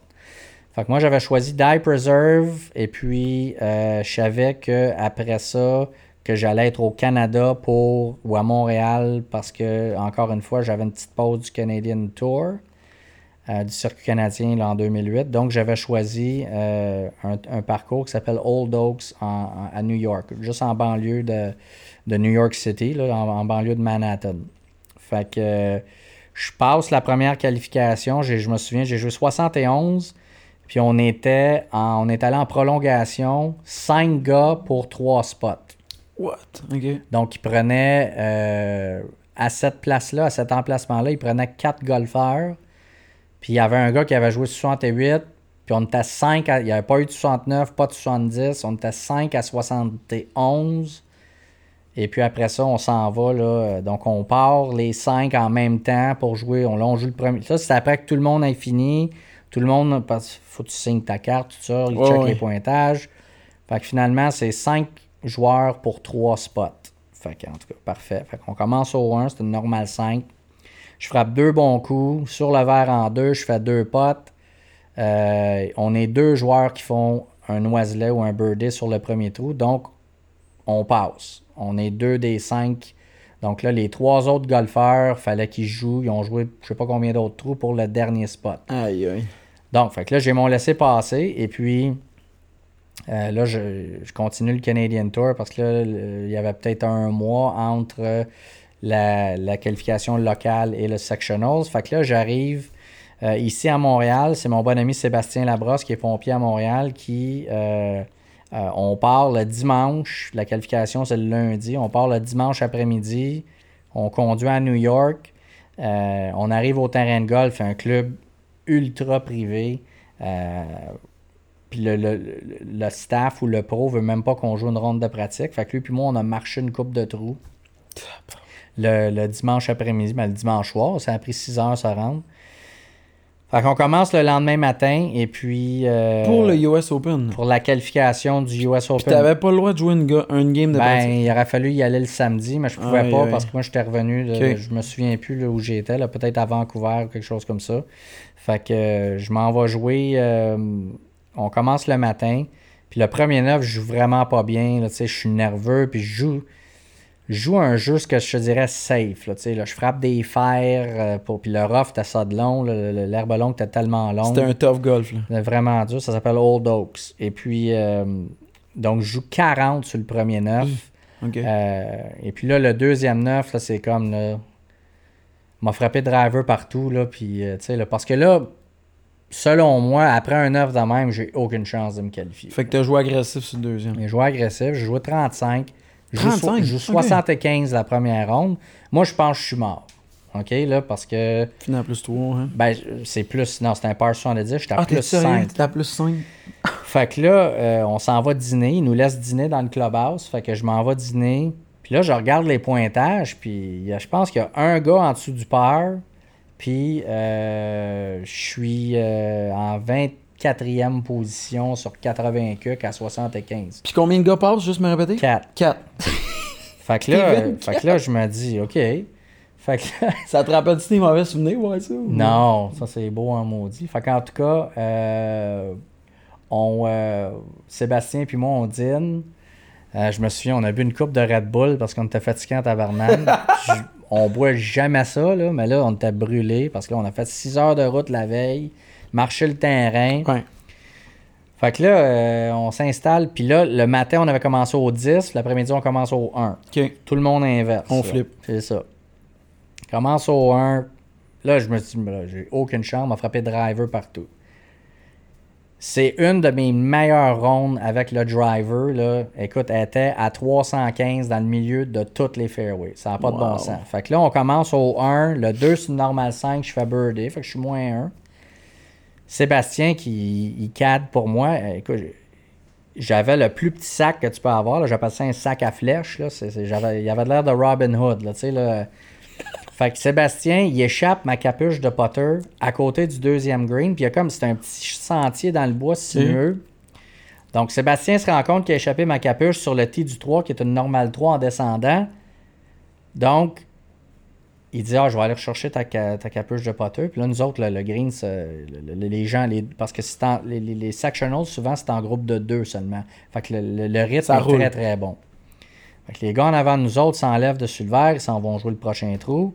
Je frappe, je la sac dedans, trou d'un coup. T'es-tu sérieux? Fait que là, Sébastien, il entend crier. Mais il est pas là! Il est pas là. C'est la seule shot qui a manqué en 36 trous. T'es pas sérieux! Le seul, le seul coup qui a manqué en 36 trous, Hein? euh, c'est mon trou d'un coup. C'était-tu ton first ever? Non, c'était mon. J'en ai 4, je pense. 4 ou 5. Puis tu l'as C'était sorti, mon deuxième ou troisième. là. tu l'as sorti quand même à un sacré moment. Puis là, c'est ça. Puis là, le, le restant de la ronde, ben là, je, comme- je joue bien, là, puis tout va bien. Je fais une coupe de bogey, une coupe de bird. Puis là, de plus en plus, ce qui, ce qui est, ce qui est arrivé, c'est que sur le deuxième neuf, nous, on était l'avant-dernier groupe à finir. Puis là, de plus en plus, là, je vois qu'il y a du monde euh, qui s'en vient. Puis je me souviens, je jouais avec un gars qui s'appelait, je pense qu'il s'appelait Mike, c'était un livreur de UPS. Mais un méchant bon golfeur. Pas professionnel, un golfeur amateur. Surprenant. Mais un méchant bon golfeur, puis un méchant bon gars, là, tu sais, là. Il, il s'est tassé, puis, tu sais, il- lui, c'était sûr qu'il se qualifiait pas, là, fait qu'il a... Il frappait, on jouait, on jouait même pas en ordre qu'on est supposé jouer, là. Lui, il frappait, puis il s'enlevait du chemin pour que je puisse me, me concentrer, puis faire... Puis là, Il on- savait, là. puis là, on arrive au 16, au 17. Là, on arrive au 18. C'est un long par 5 avec des maisons à gauche puis du bois à droite. Fait que là, évidemment, tu sais, je t'ai dit que j'ai j'ai tout le temps été bon à, à éliminer l'erreur flagrante. C'est sûr que je veux pas frapper hors limite à gauche. Je comprends. Ça. Fait que je la mets un petit peu dans le bois à droite. Après ça, je frappe un petit punch. Il me reste 200 verges. Je la frappe juste à court du verre dans la trappe. Là, je fais un coup de trappe, puis je la, fais, je la, la frappe à un pied et demi à peu près. Fait que là, là, je suis nerveux au bout parce que là, il y a du monde en tabarouette. Fait que là, je me Tu sais-tu? J'ai aucune idée. Mais je m'en doute là, que. que, que T'as surpris, là. parce que là, c'est ça. Là, je suis moins 3 sur la, la ronde, la deuxième ronde. Je fais mon pote, puis là, il y a un gars de la, de, la, de la- de United States Golf Association qui vient me voir, puis il dit On va checker tes scores, mais euh, d'après moi, tu le fais. Fait que là, c'est comme OK. Fait que là, on check mon score, parfait. Fait qu'il y a un gars qui a fini sous la normale pour les deux rondes. Puis après ça, t'as moi à plus 2 pour les deux rondes. Puis après ça, je pense qu'il y avait deux gars à plus 4 qu'il a fallu qu'ils aillent en, en prolongation. Euh, fait que là, c'est ça. Puis là, là, on, on appelle, tu sais, j'appelle mes parents, puis hey, euh, je viens de me qualifier pour le US Open. Puis là, c'est comme, voyons donc, ça n'a pas d'allure. Comment t'as annoncé ça à ta famille? Moi, j'ai appelé mes parents, je leur ai dit, je viens de me qualifier pour le US Open. Puis là, ma mère, elle savait pas trop ce qui se passait. Puis là, il y, a un, il y a un de nos amis, Maxime Wilkins, qui est avocat à Montréal, mais lui, il suivait les pointages. Fait que lui, lui, il a appelé les médias, puis il a dit écoute, euh, Il se y a un passe de quoi, Il y a un Québécois qui vient de se qualifier pour le US Open. Puis moi, avant ça, ben, à cause que j'ai un nom un peu de connotation Con- anglaise, j'ai jamais eu vraiment de, de reconnaissance au Québec comme étant un Québécois, mais là, ça, ça m'a comme mis ça à la map. Wow. Et puis, euh, et puis c'est ça. Et puis là, là ça, ça m'a amené à jouer le, le US Open qui était à Torrey Pines. Et puis j'avais un, un monsieur que j'avais rencontré, euh, qui est un Brésilien, qui lui est propriétaire d'une banque au Brésil, un milliardaire, que lui j'avais rencontré l'hiver. Et puis lui aussi il suivait les pointages. Fait que là, lui, il dit écoute, il dit. Il dit Je vais t'aider, il faut que tes parents soient là. Fait qu'il Wow. a- lui, il est parti avec son jet privé de São Paulo au Brésil, puis il s'est emmené à Torrey Pines là, avec euh, 10 personnes du Brésil. Puis en tout cas, c'était vraiment une semaine. T'as euh, encouragé, toi? Ouais. Fait que c'était vraiment une semaine euh, extraordinaire. Et puis, euh, j'ai des amis qui m'ont mis en contact avec Mark Long, qui était le cadet de Fred Oui. Funk. Euh, donc, lui, il m'a cadé. On a eu. Ça a été une semaine difficile côté golf parce que c'est des conditions que j'avais jamais joué. Là. Des conditions de te US crois. Open, c'est épouvantable. Euh, puis non Mais- seulement ça, mais l'attention médiatique. Je me souviens, c'est quoi avait appelé à 4 heures du matin pour que je fasse que- le show du matin, mais sais, là, ah, ça te dérange-tu de faire le show de 7 heures à matin? Mais t'as-tu une idée, je suis où, là? Il est 3 heures du Ouais. matin, là, tu. Toi, t'étais plus, t'étais plus dans ta bulle, là. Non, non, mais même, même avoir été dans ma bulle, c'est t'es pas préparé à ça, là, tu sais, à L'attention, les la- distractions. l'attention, mais pas seulement ça, parce que j'aime faire des médias puis tout ça, mais le- le- le- la difficulté du parcours, moi, j'avais jamais vécu ça, là. OK. C'était à ce Euh, point-là? Ouais, c'est vraiment autre chose que t'as connu, OK? Oh, ouais, c'est très, très, très difficile. Euh, donc, fait que ça, ça a été quand même une, une belle semaine. Puis après ça, là, c'est là qu'on continuait le, le, le Canadian Tour là, après euh, cet été-là. Donc ça, ça avait bien été.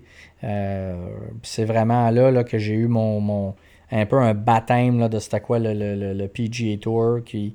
Tu sais, le- le- le- les- je me souviens, là, les, les, les balles gratuites, les bâtons gratuits, là, tout Wow. est là. là. Puis c'est là que je me. C'est là que je me suis forgé d'amitié avec des représentants puis tout ça. Puis en tout cas, que après, en, en commençant en Canada pour Marc, ben, j'ai revu. Puis il se souvenait de moi. Puis tu sais, c'était des. des euh, c'est- ça, c'était vraiment. Fait que ça, c'était une expérience quand même qui t'a permis de vivre ta vie de, tu me l'as dit tantôt, professionnel de C'est golf. ça. Puis moi, j'écoute beaucoup les. euh, j'écoute beaucoup les, les, les- Même ayant vécu aux États-Unis, puis passant beaucoup. Je passe beaucoup de temps. Ben, quand je cadais, je passais du, du temps un peu partout dans le monde. J'ai tout le temps écouté les radios d'ici. Puis, tu sais, là, je me souviens, euh, j'écoutais le 91.9 Sport sur l'application mobile. bon. Et puis, euh, il y avait une question qui m'interpellait. puis C'était le- c'était avant que Gilbert Delorme ait le show du matin. Là. Lui, il avait le show de, de Georges Larac qui est de Avec 10h à Enrico midi. et compagnie. Enrico, c'était le matin. Après ça, tu avais Gilbert puis Ben de 10 à midi. Bon. Ben Roger. Puis je me souviens, j'étais euh, à Phoenix pour le Phoenix Open, qui est le, le- le trou là, avec le dôme où est-ce a 100 000 personnes, puis il crie, puis il boue, puis là, il, il t'a il t'a eu quand tu frappes un mauvais coup. Donc moi, je suis là, là. Il y avait une question sur le Canadien. Moi, j'étais un... Écoute, Carey Price, c'est mon man crush, là. Fait que ça devait être Ah, une- t'es sérieux? ça devait être une, euh, ça devait être une, euh, une, une question sur Carey Price. Je me souviens plus de la question, mais Je prends le téléphone, mon cellulaire, je suis dans le stationnement du club de golf au Phoenix Open, TPC Scottsdale, puis j'appelle. Puis la ligne, elle sonne, puis je pogne la ligne. Ah ouais, tu vas être, tu vas être troisième en. Tu sais, là. Alors, OK, parfait. Là, c'est Ben qui, puis Gilbert. Puis là, Johan, euh, tu nous appelles de où, Johan? Gilbert étant tellement sympathique. Ah, c'est Tu sais, c'est fou. il, il, euh, il me demande d'où j'appelle. Ben, de Scottsdale. De Scottsdale? Tu nous écoutes de Scottsdale? Fait que là, la question du jour, elle vient de prendre le bord. Là, de Scottsdale, qu'est-ce que tu fais à Scottsdale? Ben, je dis, ben, j'ai un emploi du temps un peu particulier, là. euh, Ah, il allume tu- pas? Non. Là, il dit, ben, moi, c'est parce que je veux pas. C'est pas pour ça tu veux que pas spoiler, toi, c'est Carey Price qui C'est t'intéresse. ça. Moi, je veux parler de Carey Price, mais là, euh, il dit, ben, qu'est-ce que tu fais? Ben, je dis, ben, je suis cadé sur le PGA Tour. Puis Quoi? Ben, moi, Ben, que je connaissais pas, Gilbert, c'est sûr que je Ah, connaissais Ben, le joueur de hockey, là. Ah, ouais. Mais Ben, il, euh, Ben, il dit, pardon? Parce que Ben, c'est un grand, c'est pas un grand golfeur, mais c'est un, lui, là, le, Il dimanche, il écoute le Il golf, écoute son golf. ouais. ou les Eagles. là, Tu sais, là, c'est un ou l'autre. Ouais, c'est vrai. Fait que euh, Ben, il dit pardon. Fait que là, il commence à me jaser. Il dit, euh, il dit ben, tu cadres pour qui? Ben là, il dit commencer à Phoenix. Puis là, finalement, les appels après moi, ils ont pris le bord aussi. Là, on a jasé pendant je sais pas combien de temps. Puis là, je leur ai dit, moi, je- tout bonnement, là, je leur ai dit, écoutez, les gars, si jamais vous avez besoin d'un chroniqueur pour le golf, je suis là, là. Wow. Tu sais, je suis là avec les Tigers, puis les, les- je suis là, là. Tu sais, il a que- pas pu plugger, ouais, c'est ça. tu sais, fait que si vous avez besoin de, de- Fait que là, Ben, il dit, écoute, il dit, va prendre ton numéro. Puis après ça, plus tard cet été-là, euh, Ben avait commencé, c'était le show de golf, le 80, le, le, le, le clubhouse ou whatever, le, le- le- club, de, club golf 919. On avait commencé ça. Ça, c'est ça. Puis ça, j'étais un, un collaborateur à chaque semaine. Puis on, est, on s'est forgé une belle amitié. On joue, on joue d'ailleurs le mardi. là. je m'en vais jouer avec Ben. Puis, euh, fait que ça, ça a commencé un petit peu la radio. Ça, j'en fais beaucoup au 91.9 Sport. Puis là, euh, à RDS, ben, il m'avait demandé une couple de fois de le faire, mais ça marchait jamais euh, avec, euh, avec l'horaire du PGA Tour parce que, tu sais, je suis sur la route, j'étais sur la route, quoi, 40, 42 semaines Ça t'en demandait pas mal, c'est ça. Fait que j'étais tout le temps sur la route, fait que je pouvais jamais. Et puis l'hiver dernier, l'hiver 2019, euh, donc en janvier 2019, euh, j'ai appelé euh, RDS pour leur dire écoutez, je suis cadre plus pour. Marc, je suis disponible. Si jamais vous avez besoin de moi. Il dit OK, parfait. On va, tu viens faire le tournoi de Torrey Pines à RDS. Puis ça, ça donnait bien parce que j'ai joué l'US Open à. Torrey Pines. C'est- un terrain que je connais par cœur, puis j'ai été souvent avec Marc. Donc, je m'en vais à, à- à RDS et puis euh, Jean-François, le, producteur, euh, moi, il m'avait rien dit de ça, mais d'habitude, tu as comme un, une audition, si tu veux, pour voir si tu figes à la TV ou Ah, quelque chose de même. Fait que euh, je m'en vais, puis c'était avec Alain Usereau. Qui Alain est extraordinaire, mais c'est un gars de baseball. Exact. Puis il est bon en balle. Il est très bon. Il, est- Il est il est, vraiment in- il est solide. incroyable. Donc, quand on arrive en studio, moi, je rencontre Alain. Puis il dit, Johan, il dit, euh, il dit, moi, je connais pas grand-chose au golf, mais tu vas voir, ça va bien aller. fait que là, moi, je suis là, shit. Quel show qu'on va faire. Fait que là- ça l'audition. Fait que là, le, le- le producteur qui est jamais dans le studio, lui, il est dans la régie. Ben, c'est lui, là. Il vient, il me met mon casque, il me tasse mon fil. Il dit, tu parles ici, puis il dit, il dit, le piton vert, c'est si tu veux me parler, puis le piton rouge, c'est si tu t'étoffes. Puis il sac son camp. fait que moi, moi, je le sais pas. Mais lui, il a parié beaucoup là-dessus. Là. J'ai jamais fait d'audition. Lui, Toi, tu sais lui- pas. Non, moi, je Il sais a dit, rien de nous autres, ça. on devrait mettre Johan Benson, ça fonctionne. Ben, c'est parce que Carlo était en vacances, puis Michel faisait d'autres choses. Ça y prenait quelqu'un là. là. Toi, tu fais partie de l'équipe B, mais tu passais ton audition right now. Là. Ben, c'est ça. Puis moi, je le sais pas. Moi, j'en ai fait, j'ai fait beaucoup de TV avec le, je suis bien aimé avec Michael Collins, qui est le gars qui fait le, le golf à ESPN. Ouais. Euh, Ben oui. j'ai- fait beaucoup de golf avec le Golf Channel. J'ai des bons amis qui sont producteurs de- de- de- au Golf Channel. Fait que j'en ai fait beaucoup en anglais, mais jamais du direct. Fait que GF, lui, il a pris une chance. Là, tu sais, là, j'arrive au Québec, il me met le casque d'écouteur, puis là, il dit Écoute, si ça fuck, je suis mort. Là. Il te l'a dit là? Ben, il me l'a pas dit là, il Ah. me l'a dit après. Ok. Fait qu'en tout cas, ça a super bien été. Puis au début, j'étais nerveux. Puis Alain me dit, tu vas voir, ça va bien aller. Puis là, Alain, il dit, de quoi tu veux? Tu peux-tu me parler d'une coupe d'affaires, là, tu sais, de, de, de joueurs, puis de, de, de, de, de- de- Des de- insides, là. C'est ça. Fait que là, euh, Justin Rose, je commence à parler de Justin Rose? C'est lui qui a gagné d'ailleurs. Je commence à y parler de. J'ai parlé de Billy Horschel, puis que, que, son épouse a eu. Parce que c'était justement, je pense c'était la semaine des, des maladies mentales, puis tout ça. Mhm. Bon, mais Billy Horschel, son épouse, elle, c'était une, une, une, alcoolique. Puis, puis c'était pas, c'était pas quelque chose que je leur annon j'y annonçais. Là, c'est, c'est connu. C'était connu. Euh, mais toi, pas... tu avais le pouls. C'est ça que tu dans C'est ça. Fait que là, j'ai parlé de ça. Après ça, j'ai parlé de comment que les jets privés fonctionnent euh, sur le circuit de la PGA. Ça, je peux te l'expliquer après. Mais oui. Euh, puis, oh, j'ai parlé de plein d'affaires. Puis là, il était là. là puis GF. Faisait là, signe. Mais là, c'est parce qu'RDS, t'as les Anglais dans l'oreille gauche, puis t'as le producteur dans l'oreille droite. Fait que moi, j'écoutais les Anglais pour voir, mais là, je me suis rendu compte qu'avant que les Anglais parlent, je disais pas mal la même affaire. T'avais déjà dit ce que t'avais Fait que là, j'ai fermé les Anglais. Puis là, wow. ben, parce que ça devient mêlant, là, tu sais. Puis là, GF, il était là, parle, parle, parle. Fait que ça a super bien été. Puis là, après ça, bon, ils m'ont invité. J'ai fait le Masters, j'ai fait tous les ah, tournois majeurs l'année passée. J'en ai fait une coupe d'autres. Je suis revenu cet hiver pour en faire aussi quelques-uns avec Michel. Euh, Michel Lacroix, c'est. Qui a la plus belle voix ever, mais on va se le dire. Ben, c'est parce que hors d'onde, tu sais, Michel, quand il te lâche un sac avec sa voix du centre ah, c'est comme.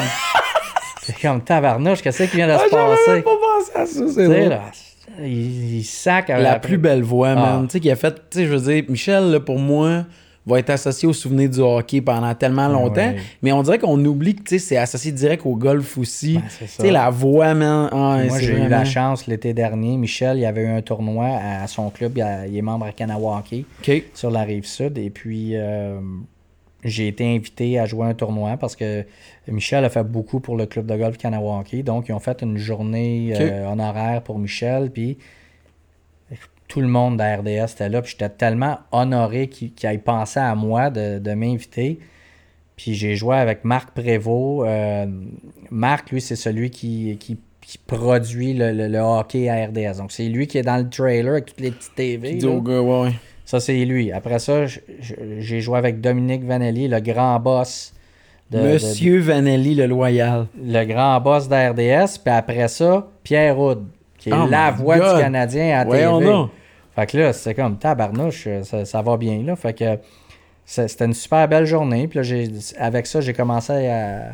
à, à J'aime ça faire ça. J'adore être à RDS, c'est super le fun. C'est de valeur que, que, que y, en, y, a, y, en a beaucoup de bons animateurs, donc il n'y a pas de place pour tout le monde tout le temps. Euh, mais j'espère dans les années futures d'en faire de plus en plus. Je suis convaincu, man. Pour vrai, je trouve ça intéressant de t'écouter. Pour vrai, juste jaser mon sport, le sport du golf, j'ai goût d'en écouter en ce moment même. Tu sais, je trouve que tu as un, une approche haute, puis tu naturalises ça. Tu sais, moi, des fois, je vais t'avouer que pendant longtemps, écouter le golf, pour moi, c'était le moment que je faisais ma sieste. tu sais, genre, j'ai rien contre Carlo et les gars, mais le rythme était tellement slow que j'entendais ça, que je faisais mon début de sieste, puis c'est comme. Tiger, au moins 3, il est rendu au 18e. Carlo, il m'aide beaucoup avec. Euh c'est quelqu'un qui est. Euh, ça fait longtemps qu'il fait ça, au-dessus de 20 ans. C'est quelqu'un qui est très calme. Euh, il m'a aidé beaucoup euh, à franciser le golf. C'est vrai que c'est important. Quand je, quand je, fais des erreurs, j'avais beaucoup de misère au début avec les si et les. Là. Je te comprends. Fait qu'il me l'écrivait. Quand je ah, faisais une cool. erreur, il me l'écrivait. Et Carlo. Là-dessus il est très, très, très. Il m'aide beaucoup euh, de, de, ce côté-là. Très, il m'aide. Puis je voulais te parler des jets privés. Ça, je me fais. Parle-moi des jets privés. C'est trop cool, ça. Bon, mais les jets Mais privés... la logistique, je veux que tu m'expliques la logistique entre les tournois. Tournoi fini, là. Ouais. C'est quoi la vie des gars? Ils s'en vont où après?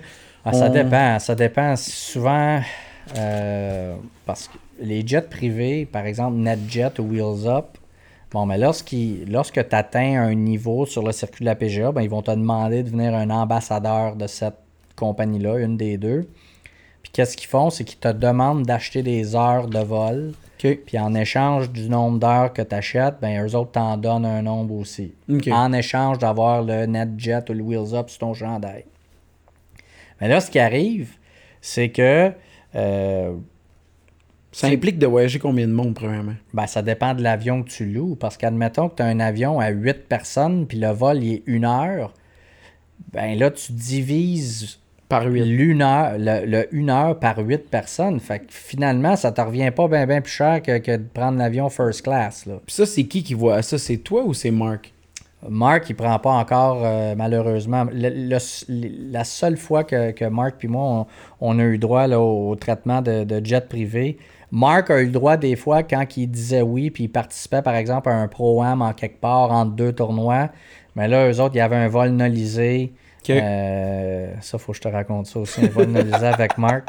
Euh, puis, euh, donc, Mark, il, lui, il s'en allait jouer un pro-am avec un jet privé. Puis après ça, le, le- le tournoi de la fondation ramenait les joueurs. Mais c'est pas tout seul à Mark. Là, tu sais. il y était peut-être une dizaine de golfeurs qui ont dit oui. De, de- puis ça, c'est souvent au travers des agents. Là, que C'est eux autres qui gèrent ça. les agents, c'est eux autres qui, qui- qui ont le, Le portefeuille, qui ont, puis qui ont tout. tout ça.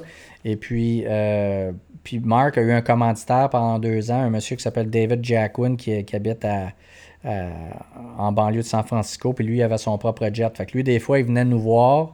Puis, ben, au- tu sais, ou si vous vous en allez la semaine prochaine. Fait que si lui, ça coordonnait avec sa cédule de travail, ben, on prenait le jet avec lui, puis il nous déposait euh, la semaine Wow. d'après.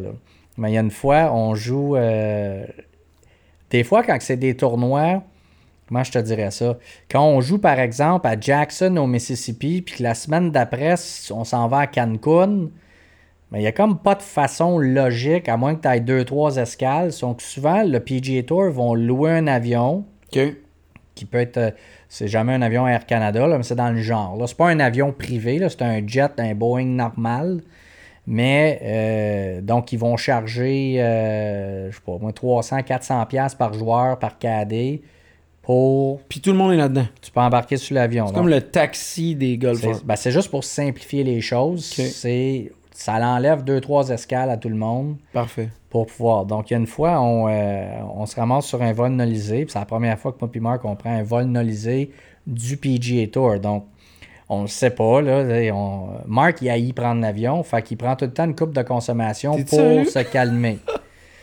fait que euh, on embarque sur l'avion, puis euh, on, commence à... On prend l'avion, puis là, à un moment donné, la, ceinture de sécurité, la petite affaire, là, tu, peux, euh, tu peux te lever. Fait que là, Marc, il se lève pour un bout de temps.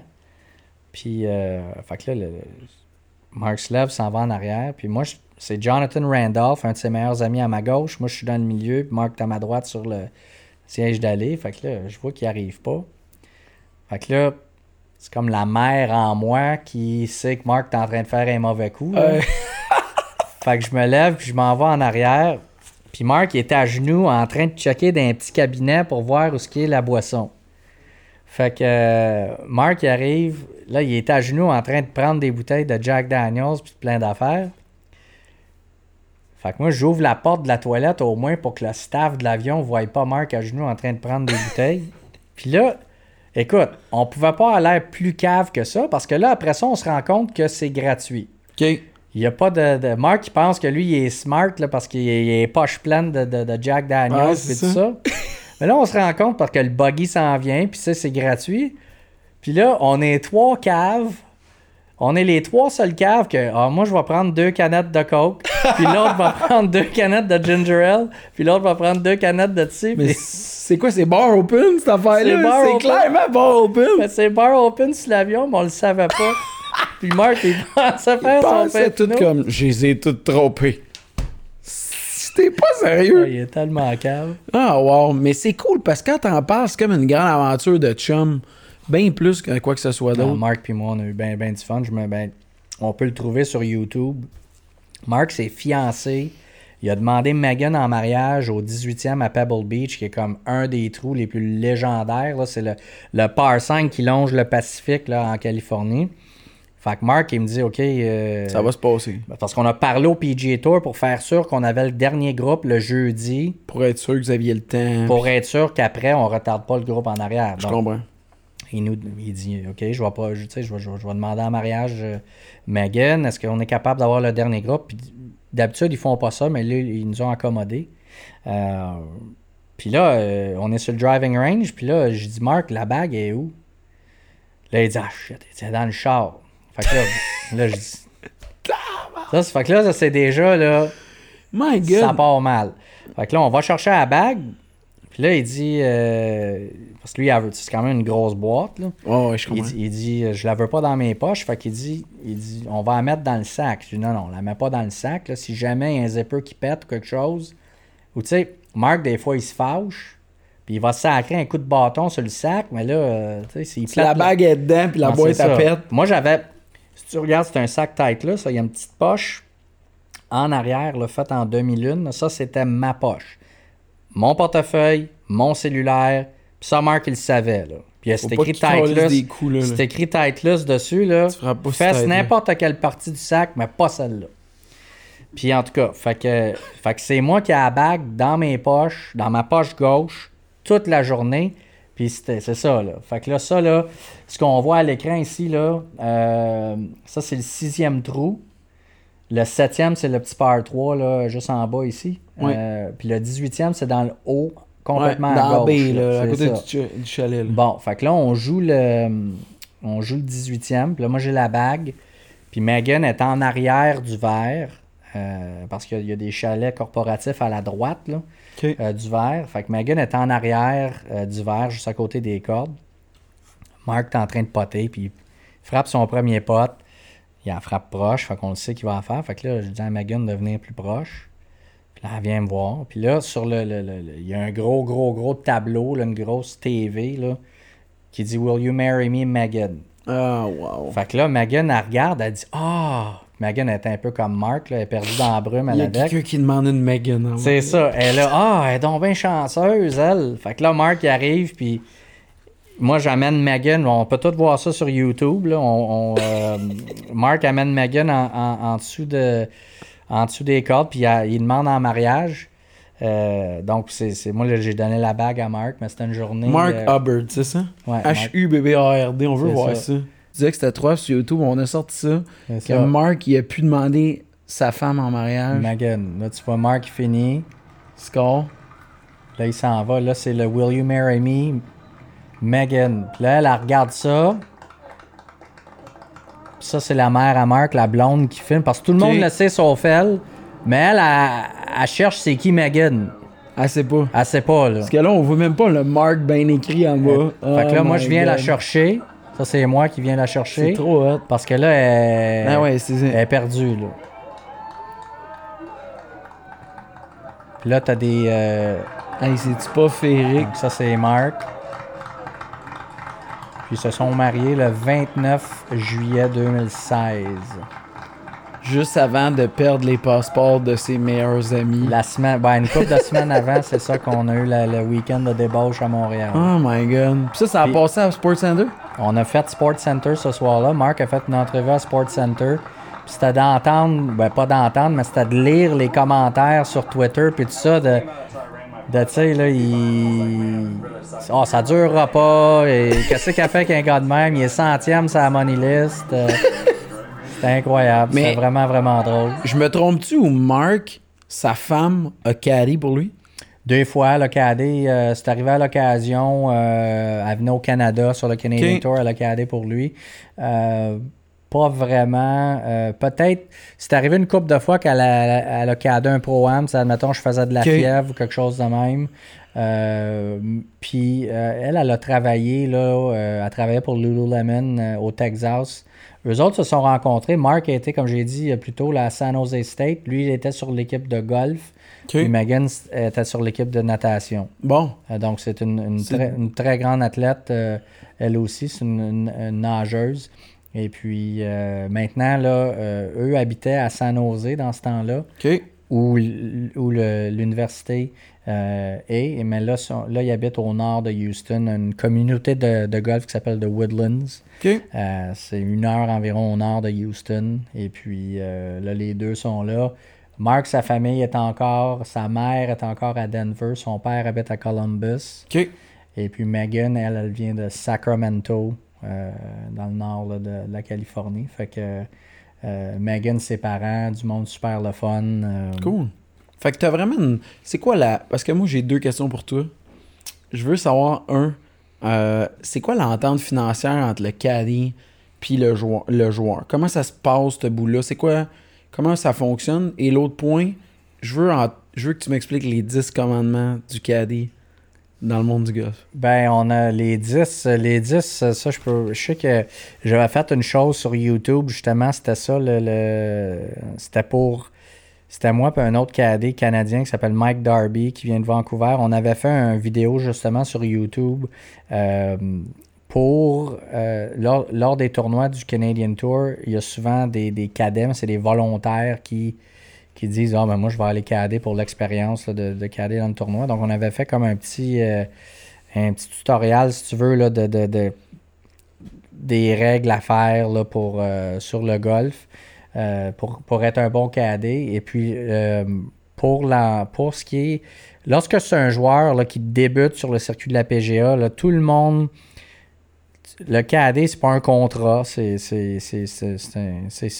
rien de, contractuel. Tu vas faire entre 1500 et 2000 par semaine. Ça, c'est ton salaire.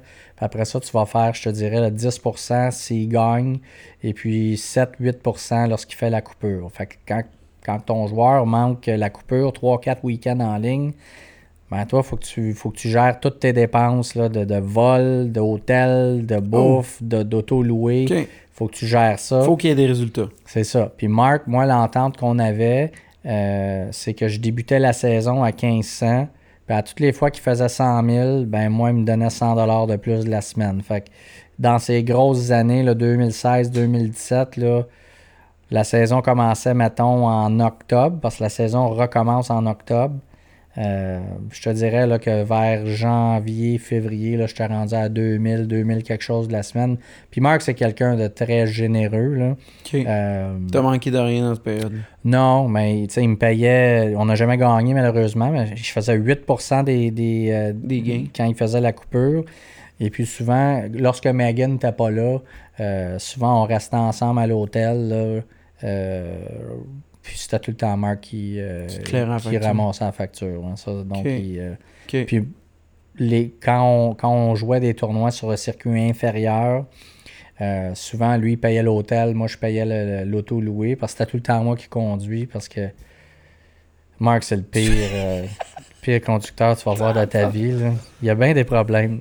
Hey, moi, j'ai de quoi essayer avec toi. Mm-hmm. J'ai un bloc de questions. Tu sais, j'ai demandé à plein de monde de m'écrire des questions pour savoir. Fait que j'ai décidé de faire un bloc de questions rapides avec toi. Parfait. Puis euh, j'en ai une, quasiment 15. Là. J'espère que t'es prête. Ah ouais, je suis Puis prêt. on fait le plus vite que tu peux. Parfait. Je veux pas que tu réfléchisses, OK? Ben, ça, c'est... T'es prête? fait que là, il, y en a de déjà, il y a pas- déjà pas grand-chose qui se passe dans ma tête. Terrain de golf préféré au Québec? Euh, Laval sur le lac, le parcours bleu. Parfait. Ton équipement de golf? Titleist. Ton meilleur score à vie? 62. Sur quel terrain? Euh, Il y a Uplands à Vancouver. Il y a Southern Dunes à. euh, Southern Dunes, ça c'est en Floride, en banlieue d'Orlando. Puis il y a un autre 62. Euh, où c'est que c'était ça? C'était un tournoi du. euh, c'était quelque part en Caroline du Nord. là. OK. Ton foursome de rêve? Mark, Tiger, euh, probablement, je te dirais, un autre tannant. là. Euh, mettons un genre de Walter Hagen. là. Un, un gars qui sortait à la veille et qui stationnait son auto sur le premier tee. là. c'est, notre, c'est notre genre de gars, ça. Meilleur joueur québécois. Euh, je te dirais le meilleur potentiel en ce moment, c'est Hugo Bernard et de loin. là.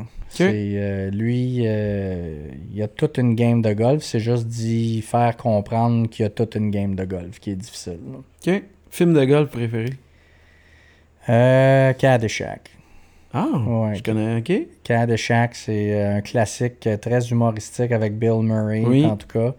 Euh, ouais, c'est un film très drôle. Plus belle ville de golf? Euh, Il y a deux régions aux États-Unis. Euh, Chicago. Le monde ne connaisse pas ça parce que c'est des clubs très privés. Euh, mais il y a une trentaine de clubs de golf là, dans un radius, ça que je te dirais, d'une heure, une heure et demie du- de downtown Chicago. Euh, absolument extraordinaire. Et puis la région de Long Island à Ah. New York. Euh, on parle de Shinnecock, on parle de Wingfoot, on parle de, de tu sais, là, tous les terrains. Moi, je je suis quelqu'un qui adore les terrains classiques. Les terrains modernes, euh, il y en a des beaux, mais c'est tout le temps pas mal la même affaire. Tandis que les vieux architectes, les terrains qui ont une centaine d'années, je suis un grand fan de ça. OK. Idole de jeunesse? Euh, ben moi, ça a été, euh, je te dirais, Tiger côté golf. Idole en ce moment, j'adore Carey Price, comme j'ai mentionné plus tôt. Euh, donc, ça serait pas mal ça, le Tiger. Mais avant ça, ça, devait être un joueur de baseball ou de hockey. OK. McElroy ou Dustin Johnson? McElroy. OK. Combien de nuits par année tu dors pas à la maison? Euh, ben là, c'est beaucoup moins. J'ai ma résidence à West Palm. Euh, mais c'était jusqu'en 2018, c'était, je te dirais, 40-42 semaines à l'hôtel. OK. Un Québécois qui est surprenant au golf? Euh, en fait, de prof, professionnel ou juste un, un, amateur? Un amateur qui est très bon, euh, Guy Carbonneau. Ah, OK. Méchante, euh, méchant bon joueur de golf. OK. Le joueur le plus sympathique sur le circuit pro? Il y en a beaucoup. mais dans les gros joueurs, Rory McIlroy, là. Ah ouais? Ah, écoute, il n'y a pas il n'y a pas une euh, a pas un mauvais pli, il y a pas c'est quelqu'un de tellement généreux de son temps. Toute cette gang là, Ricky, Justin, les nouveaux, les plus jeunes, tellement gentils, euh, dans les plus vieux aussi, il y en a. Le Phil Mickelson, tout le temps était très gentil avec nous autres. Euh, Justin Rose. Justin Rose, c'est le Jean Béliveau là, du. c'est tellement un bon gars, tellement un ambassadeur incroyable pour le PGA Tour. Un, Anglais d'Angleterre s'exprime bien, euh, bon tempérament, puis vraiment, là, il y en a un paquet. Là. OK. Est-ce qu'il y a des joueurs malhonnêtes sur le circuit pro? Il y en a qui se sont fait prendre. Il y en a qui se sont fait prendre. VJ s'est fait prendre euh, plus tôt dans sa carrière. on a Patrick Reed qui vient de se faire prendre il n'y a pas longtemps à, bouger du sable avec son bâton. Euh, euh, il y a beaucoup d'histoires sur Billy Mayfair qui ne marquait pas sa balle euh, de, la, bonne façon. Euh, mais c'est tout le temps les mêmes. Lorsque le golf, c'est difficile. lorsque tu te fais pogner à tricher, c'est pas. c'est pas facile. Fantastique. Mais c'était ma dernière question. C'était la plus chienne à la fin. ben, c'est parce que les joueurs que j'ai nommés, tout le monde le sait. Donc, c'est pas. nous, ça nous est jamais arrivé vraiment là, de euh, ça ne nous est jamais arrivé. Je sais qu'il y a un joueur, là, une couple d'années, Song Kang, un joueur coréen qui il a frappé sa balle dans un lac et puis il a déterminé que le point où sa balle était rentrée, que c'était beaucoup, beaucoup à l'avant. En tout cas, il y avait eu une grosse dispute entre lui et son, son, partenaire de jeu. Là. Euh, mais tu sais, c'est souvent des choses comme ça. Les joueurs, les joueurs tu veux pas cette étiquette-là de, de, tricheur. Moi, j'avais entendu parler d'un joueur qui jouait malheureusement tellement lentement que c'en était difficile pour son partenaire de, de duo. Est-ce que ça dit quelque chose? Il y en a plusieurs. OK. Il y en a plusieurs des. Euh, il y en a. Les gens. Les gens. Euh... Les gens comprennent pas à, la vitesse dont les joueurs marchent sur le circuit de la PGA. tu parles de la majorité des terrains, là. C'est 9-10 km de marche. OK? Mais souvent, les, les, là, tu parles, c'est 9-10 km de marche. Les gens, les gens pensent qu'on va jouer ça en 4 heures de temps. Tu essaieras de marcher 10 km en 4 heures de temps. C'est pas. Euh, en plus, il faut que tu frappes. Il y a tellement d'argent, il y a tellement d'importance sur chaque coup. Les verres sont tellement rapides que tu peux pas. Tu peux pas, pas avoir la, la pleine concentration parce que les verres sont tellement rapides que la moindrement là, que tu es dans l'une un peu, ben, tu l'échappes. Tu l'échappes et puis tu peux pas te permettre de faire ça.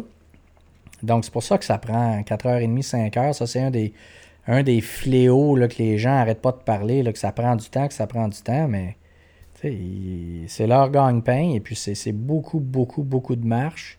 Euh, mais il y a des joueurs, oui, qui sont tout simplement pas prêts quand c'est leur temps de jouer. Ça, c'est les pires. Là. Euh, parce que quand l'autre est en train, à moins que tu sois directement dans sa ligne de tir, là, euh, tu peux calculer ton, ta, distance, tu peux faire tes affaires sans encombrer le joueur qui est à la veille de jouer. Tu peux lire ton roulé sans être d'un jambe de l'autre si c'est possible. Donc, quand c'est à ton tour à jouer, tu es prêt. Il y en a qui font. Il y en a qui, qui font rien de ça jusqu'à temps que ce soit à leur tour. Donc, ça, c'est. Ça, c'est les pires. Là. Tu, tu penses à Bryson DeChambeau, ça, c'est un. JB Holmes, épouvantable. Euh, c'est pas des mauvaises personnes, c'est juste que il y a un peu de gamesmanship là-dedans aussi. Ben, moi, c'est ça qu'on m'avait dit, c'est qu'il y avait des gars qui c'était pratiquement calculé. C'était pas un mauvais euh, pli. C'était vraiment quasiment dans le vouloir genre déstabiliser son, son participant. Je sais pas comment dire ben, son JB Holmes, c'est un peu comme ça. Euh, euh, il y en a un qui a eu une très mauvaise réputation d'être slow, c'est Kevin Na, un, autre jeune coréen. Mais lui, il, a eu des problèmes dans la tête. Il était juste pas capable de, commencer son swing. C'était comme un tic nerveux. Et puis il a travaillé très fort. Écoute, il, en a pleuré en conférence de presse. Là, puis, puis il disait qu'il essayait, là, puis il se forçait. Puis là, il s'est vraiment amélioré. Puis, puis tout le monde est très encourageant là, de, de, son. Lorsqu'un gars fait l'effort pour s'améliorer, puis Mark euh, Hubbard, c'est pas. Mark, c'est un joueur rapide, mais quand il arrive sur les verts, euh, il répare à peu près toutes les marques de balles que tu peux voir qui vont être peut-être dans sa ligne. Puis euh, Mark, c'est arrivé souvent que, l'officiel vient de voir, puis il nous dit Hey, on est un demi-tour en, retard. Puis ce qui était difficile au début avec Mark, c'est que souvent il se frustrait quand les quand les, officiels venaient nous voir pour, nous dire de se dépêcher, ça le sortait de sa game. Fait que ça, il a fallu faire une grosse job. Écoute, Marc, ils sont pas là. Ils sont pas là pour toi, ils sont là parce qu'on est vraiment un demi-tour en retard. Tu as besoin de t'en occuper. Encore. OK. La main. À quel point le golf, c'est dur sur le compte? Tu l'as expérimenté en 2013, pour même Marc ou des gars de même. À quel point le golf professionnel d'aujourd'hui est tough sur le body, mettons? Ben, c'est dur parce que c'est pas un mouvement naturel. C'est pas comme marcher, c'est pas comme nager. C'est beaucoup de, de, de, de, contorsion du corps. Donc, c'est pas un mouvement naturel. Les golfeurs, là, des, des golfeurs avec des problèmes de dos, là, il y en a un et un autre. Des problèmes de coude, des problèmes de poignet. Euh, c'est arrivé souvent que, que Marc fallait le taper. Euh, puis Marc, c'est quelqu'un de, très en forme. C'est quelqu'un de je peux compter c'est dans six ans, là, je peux compter sur les doigts d'une main là, quand j'ai vu Marc malade. Là.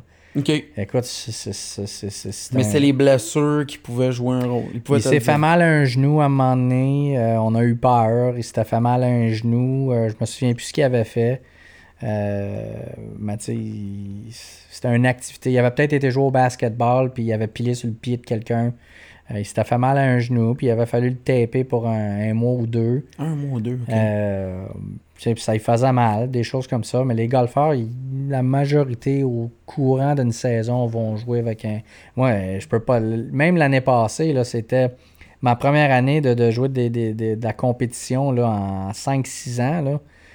Et puis, euh, je me souviens, j'ai gagné l'invitation au Bromont. Puis ma mère me tapait parce que mon fils était ici. Euh, et puis, euh, on avait loué une chambre d'hôtel avec deux chambres. Donc, mes parents étaient avec nous. J'étais avec, le, avec Wyatt, mon fils. Et puis, il y a cinq, ben là, il y a cinq ans, il en avait quatre l'an passé. Et mm-hmm. puis, écoute, ma mère me tapait le dos, là.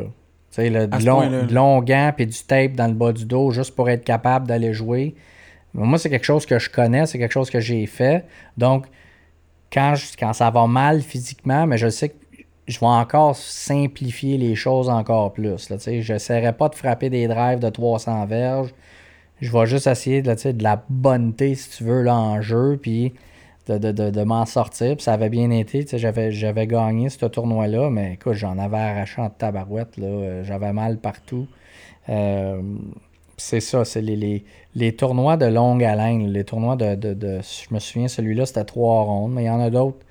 Il y a des tournois où est-ce que tu n'auras aucun sentiment, surtout si c'est chaud et humide. ça va euh, mieux. Ça, ça va mieux que quand c'est froid et détrempé. Même, même en cadant, les, tournois qui faisaient froid, ou les tournois où est-ce qu'il y avait, dans le Midwest américain, il y a deux tournois sur le, le, circuit de la PGA. Le tournoi de Dallas, puis le tournoi en Nouvelle-Orléans, que tu le sais, là, que ça va être des intempéries, que ça va être des, orages à n'en plus finir. Puis quand il y a un orage électrique, évidemment, on ne peut pas être sur le terrain. Donc, tu le sais qu'il va y avoir une des journées, des quatre, qu'il va falloir que tu joues plus que 18 trous, ou que même, ça peut peut-être même finir lundi. Là. Euh, ces deux semaines-là sont maudites pour ça. C'est tout le temps la même affaire parce qu'il fait chaud. Là, il y a un orage à 3-4 heures l'après-midi. Là, ça ferme le terrain. Puis le lendemain, mais les gars, il faut qu'ils repartent tout ce qui était. Euh, donc ça, c'est dur. Euh, j'ai tout le temps eu beaucoup plus de facilité. Plus le terrain est ferme, on dirait moins que mon dos en prend un coup. Plus, plus le terrain est mou, ben, plus tu deviens jambe fatiguée. Là. Tu deviens jambe fatiguée, ça monte, ça, ça monte dans le dos. Euh, Mais c'est tough sur le dos. C'est ça qui ressort, les gars. Des bobos, c'est bobos. C'est ça, c'est ça. Puis il y a des gars qui, tu sais, génétiquement parlant, il y a des gars qui sont plus euh, peut-être mm. euh, aptes à avoir des blessures que d'autres. Marc, c'est un cheval. C'est bien, bien rare qu'il a mal. Marc peut manger n'importe quoi. il a jamais. Moi, on a découvert que j'avais une allergie. Moi, en grandissant, on n'a jamais mangé de fruits de mer. Là. Puis Marc m'avait emmené, euh, on avait mangé du sushi, puis j'avais une réaction là, euh, aux fruits de mer. Et puis j'en ai eu un autre une fois qu'on avait, euh, tu sais, j'étais allergique là, aux crustacés, le crabe, des affaires de même. Là, je viens, j'ai des plaques rouges un peu partout, la gorge me ferme, des, choses comme ça. Fait que ça, c'est lui qui essayait de me payer à la traite, mais finalement, il, il rasé me il tuer. fait que quand on, ça a mal fini, on, on va aller manger des crevettes. C'est ça. Fait qu'il essayait de me tuer finalement. Puis, mettons, tu as fait une déclaration récemment, puis je voulais parler de ça. Tu avais dit que tu étais revenu sur le. Ben, tu sais, ça faisait comme 11 ans que tu avais participé au US Open. Puis tu avais considéré qu'aujourd'hui, ben à ce moment-là, tu étais un meilleur golfeur que à l'époque de 2008 que tu avais participé au US Open. Est-ce que c'est vrai? Ouais, je suis vraiment. Moi, je te dirais ça. J'étais un meilleur golfeur, j'ai plus d'expérience, puis ayant côtoyé ces gars-là, pendant 6, 7, 8 ans, mais je le sais que c'est pas obligé d'être parfait. Tandis que quand j'ai joué le US Open en 2008, ben, tu sais, dès que je manquais un coup de départ, c'était comme. Le trou ben, c'est parce que tu te dis qu'eux autres en manquent pas, mais c'est pas vrai. Tiger, il passe sa journée dans le rough. C'est vrai. Tu sais? Puis il y a tellement d'anecdotes cette semaine-là. Je me souviens. Euh, euh, j'avais joué une ronde de pratique avec un bon ami à moi euh, qui s'appelle Travis Bertoni. Et puis au 18e, c'était un normal 5 avec un lac juste à court du verre. Puis écoute, l'herbe longue, c'était du foin. C'était épouvantable. Fait qu'on avait mis des balles comme à 100 verges pour voir si on était capable de la frapper pour se rendre au verre. Et puis moi, écoute, j'avais tellement swingé fort avec un wedge, j'en ai shanké une. Un shank, c'est une balle qui part pratiquement en avant de toi. Tu sais, la frappe avec le, le, le, le, c'est ça. Puis moi, je te frappe un shank, puis elle est partie directement en avant de moi, au travers. Puis là, il y a un bel hôtel. Là. Elle a passé au travers du lobby. T'es-tu Elle bondit. le, le, gars est en train de checker in pour son hôtel, sa chambre d'hôtel, puis il y a une balle qui bondit dans le lobby de l'hôtel. Puis on, euh, ça, on avait commencé au 10 cette journée-là. Puis plus tôt, donc en trois trous, j'ai une balle dans un lobby, puis deux trous plus tôt, le 16e, une longue normale 3 au-dessus d'un ravin.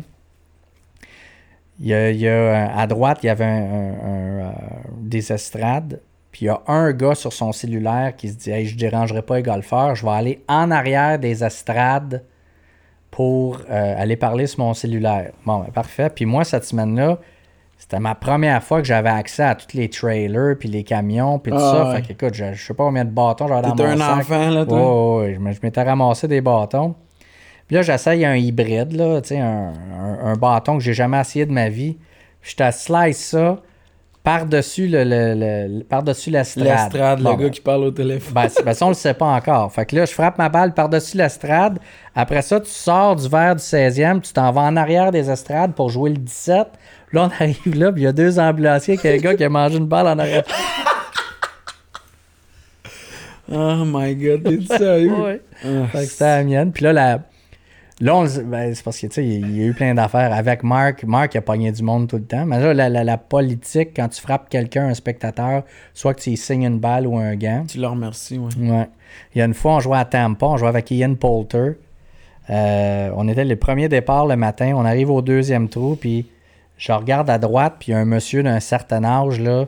Écoute, il a l'air d'un T-Rex. Il est dans le bas d'un arbre, puis il est figé, puis il est mauve. Le gars, il a passé la nuit là. là. Fait que là, je regarde Mark, je dis, tu penses-tu qu'il est correct, ce gars-là? Mark est comme, fuck. Fait que là, il appelle, euh, on appelle, parce qu'on a tout le temps un- quelqu'un qui marque le pointage avec un- des écouteurs. Fait qu'ils ont, ils ont appelé l'ambulance. Je sais pas ça fait combien de temps que le gars était mort là. là. Il était décédé? Ben, il était mauve, là. euh, Il était décédé? Oh, ouais, il était, il était raide, raide, raide, là. No way! C'était épouvantable. Ouais. Il était raide dans l'arbre. Dans l'arbre, dans le bas de l'arbre, là. My God, ok. Ouais, Fait, fait que que ça, ça, ça- des c'était notre, deuxième. Ouais, ouais, il y a eu plein de situations comme ça, de, du monde qui se font expulser, des. euh, Moi, ma, ma seule anecdote du golf, la première fois que je suis allé, c'était à l'Omnium canadien, euh, qui était à l'île Bizarre à Mhm. l'époque. Puis euh, on était allé dans les rondes de qualification, puis tout le kit. Puis d'ailleurs, c'est un tournoi qui est quand même important parce qu'à l'époque, Tiger Woods n'avait pas fait la cote pour le tournoi qui était très rare. Il avait déjà gagné le Master auparavant. mhm. Puis j'ai genre, je dois avoir 10 ou 11 ans à ce moment-là. Et je me souviens que Sandy Lyle avait euh, frappé un coup vers le green. Et je voyais clairement que le coup allait frapper une dame âgée. On- Tu sais, la, la balle allait arriver. Puis moi, dans ce temps-là, je jouais au baseball. Et j'ai fait la plus grosse honte ever à la famille. J'ai décidé d'embarquer sur le green et j'ai attrapé la balle au vol pour empêcher que la balle atteigne une dame âgée à côté de moi. Et j'ai passé à RDS dans les pires moments de, ben, tu à Sport 30 Mag, qui avait montré un enfant d'11 ans qui passe en dessous de la corde, qui attrape la balle au vol, et j'avais, mon beau-père s'était fait chicaner par toutes les personnes disponibles. Puis mon beau-père, tu sais, c'était la première fois de ma vie que je vivais ce moment-là, que mon beau-père m'avait comme chicané, me dire, si la balle frappe au visage d'un enfant, tu le laisses aller. T'attrapes pas la balle au vol. Et la madame euh, m'avait remercié tout bonnement, mais je m'étais fait chicaner toute la journée ce jour-là. Le monde, il me pointait en disant c'est le gars qui a embarqué sur le green pour attraper la balle. Puis cette année-là, ben j'a- j'avais, on était censé vivre les quatre jours du tournoi jusqu'à la ronde finale. J'aurais vu Greg Norman contre Steve Jones le dernier, euh, sur le dernier duo et j'avais été expulsé royalement de cette journée-là par mon beau-père et ma mère parce que j'avais interféré dans le jeu. Mais j'avais eu le droit à une photo avec Sandy Lyle. Pareil, qui avait accepté de, ouais, qui avait accepté de prendre une photo avec moi. Fait que moi, ma seule anecdote de gêne, mais j'étais vraiment jeune. Moi, dans la tête, j'avais fait le meilleur move ever, mais les arbitres avaient été obligés de se consulter. Je sais pas qu'est-ce qui s'était passé, Ben, mais ça avait ralenti. Lorsqu'un spectateur interfère avec la balle, ben souvent, t'as t'as replace où tu penses que la balle. peu près. C'est ça. Nous autres, c'était arrivé à Hartford, le 14e trou, c'est une normale 4 qui monte et puis ça redescend au vert. Puis Mark frappe son deuxième coup, puis écoute, c'est un mauvais coup, là. Puis il pogne un gars dans le dos. Fait que là, il signe un gant, puis il donne ça au gars. Puis le prochain trou, c'est une normale 4, atteignable en 1. Puis Mark, il slice sa drive, il repogne le même gars. Le même monsieur! C'est quoi les chances? Il repogne le même Le gars. même gars deux fois! Là, on arrive sur le même gars avec de la glace. Il y a de la glace dans le dos. Là, il vient de le pogner sur le poignet. fait que là, Il signe quoi dans ce là, temps-là? c'est ça. Moi, je dis au monsieur, je qu'est-ce que tu veux, là? Tu, Un gant. Tu veux-tu un autre gant? tu veux une balle? tu veux sa carte de crédit? Je ne sais pas. Euh, Les odds, ça pognait le même gars. Puis qu'est-ce qu'il avait fait? Il avait Il avait signé une balle la deuxième fois, puis un gant la première. Moi, ça m'est arrivé juste une fois. C'était au versant, justement. Il y avait un trou qui descend. Puis les deux gars qui drivent avant moi, ils drivent. Puis la balle, elle s'en va à gauche, un hook. Puis là, il y a une rangée d'arbres. Puis on avait un genre de. Tu sais, d'espèce de télescope de sous-marin là, pour voir s'il y a quelqu'un sur le green. Fait que moi, je surveillais là. L'autre gars, il y va. Puis là, c'était à moi d'y aller. Puis là, je dis, je ferais pas la même erreur. Fait que je me tasse vraiment. Je me dis, je ferais pas la même affaire. Mais je sais pas qu'est-ce qui s'est passé. J'ai frappé et ma balle est beaucoup trop allée à gauche. Puis là, tout le monde check la balle. Puis tout ce que j'entends, c'est le Euh! Puis là, on saute dans les cartes. On, on est stressé d'y aller. Tu sais. Puis on arrive. Puis là, j'ai un monsieur de 68 ans qui, qui se tient assis. Puis là, il y a sa femme qui dit Gilles, tu vas être correct? Puis là, il nous voit atterrir. Puis il tient son bâton. Puis il dit C'est lequel de vous autres que j'en tue un? Puis il dit J'ai reçu la balle direct dans le chest. Puis là, nous autres, on essaie, tu sais, je sais pas, il y a quelque chose de cocasse. On essaie de pas rire, tu sais. Puis là, tout le monde me regarde sans me nommer, comme, tu sais, c'est lui. Puis il dit T'aurais pu me tuer! Tu sais, là, j'essaie de rester relax. puis Je m'excuse, monsieur, j'ai jamais voulu ça. Puis il dit, t'aurais dû crier fort. Puis là, je dis, mais j'ai pas eu le temps. Mais je dis, honnêtement, monsieur, je vous regarde, vous aviez pas la vitesse pour l'éviter. Là. Vous, vous aviez aucune chance. Puis là, ça l'avait craqué bien plus. Mais tu sais, je jouais pas une grosse ronde. Il me restait comme trois trous à jouer. Puis j'ai joué comme vraiment mal après. Mais on dirait que je sais pas si ça vous fait ça, mais après, on dirait que t'as l'impression que tu croises le monsieur sans arrêt. Tu sais, je suis arrivé comme au on chalet. On l'avait croisé en sans arrêt. Il a frappé le trou d'après. Ah, c'est l'a vu. Je pense que je pense que le gars il a appris d'aller aller regarder quelqu'un d'autre quand Ben même. ouais, c'est ça, il disait Chris de Mark, il veut ma mort. Depuis qu'il s'est marié à Pebble Beach, il veut me tuer. Fait que aïe. ça, ben Marc en a pogné une coupe. euh, Mais on Ça- en a parlé de ça, puis je veux, tu sais, t'en as parlé avec Russell. J'aimerais ça que tu me le dises. Moi, ça m'a dérangé qu'il ait. Moi, j'aimais ça, l'idée qu'il n'y ait plus de fans autour du circuit. T'en as parlé, tu sais, dans le fait de Tiger qui amène cette dimension-là. mhm. Est-ce que sans fans dans le circuit, est-ce que les gars, on aurait pu imaginer des scores encore plus élevés qu'on n'a jamais pu imaginer? Ben, les, les euh, pas avoir- comme là, ça va commencer la semaine prochaine, pas de spectateurs. euh, je sais pas. Je pense que je pense qu'il y a déjà assez de pression sur euh, les joueurs marginales, si tu veux, là, le- le- la pression de garder ta carte pour l'année d'après. Euh, je pense que ça, ça a vraiment plus à jouer que jouer devant du monde, parce que jouer devant du monde, c'est le fun. Euh, moi, Toi, tu me- penses que ça drive les joueurs plus que ça les cause un stress? la seule chose qui va arriver, c'est que souvent les spectateurs, quand on frappe une vraiment mauvaise, euh, c'est très difficile de perdre une balle parce que les spectateurs, il y en a tout le temps un ou deux qui vont voir. Mais tu sais, encore une fois, quand tu joues avec un groupe comme Tiger ou Rory McIlroy ou Phil, ben, il y a du monde partout. Mais quand tu joues à 7h30 le matin, puis c'est Mark Hubbard puis deux autres gars que personne ne connaît, ben, à part la famille immédiate, il n'y a pas un mot de chat Ok, qui regarde. là. Fait que- Donc, toi, tu penses pas que les gars sortiraient des 58-59 Non, pas du tout. en cause de ça? Non, les conditions sont. Les conditions vont être. Vont être euh, tu sais, parce que souvent, l'herbe longue où est-ce qu'il y a les spectateurs, c'est piétiné. Là, il n'y en a pas. Fait que l'herbe longue va être encore plus grande.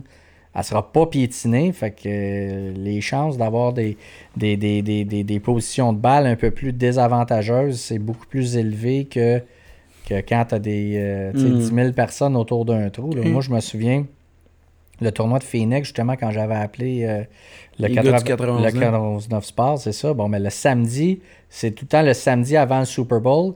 Puis ça, à chaque année, ils battent le record là, de, de- de- de- de nombre de spectateurs. Puis cette journée-là, là, c'était comme 200 quelques mille sur le terrain de golf. Puis moi, puis Marc, on était partis au 10. Puis quand t'arrives là, le, le, le, le 16e trou, le, le- le stade de, de golf, là, il y a, je sais pas combien, il doit y avoir 20 000 personnes autour de ce trou-là.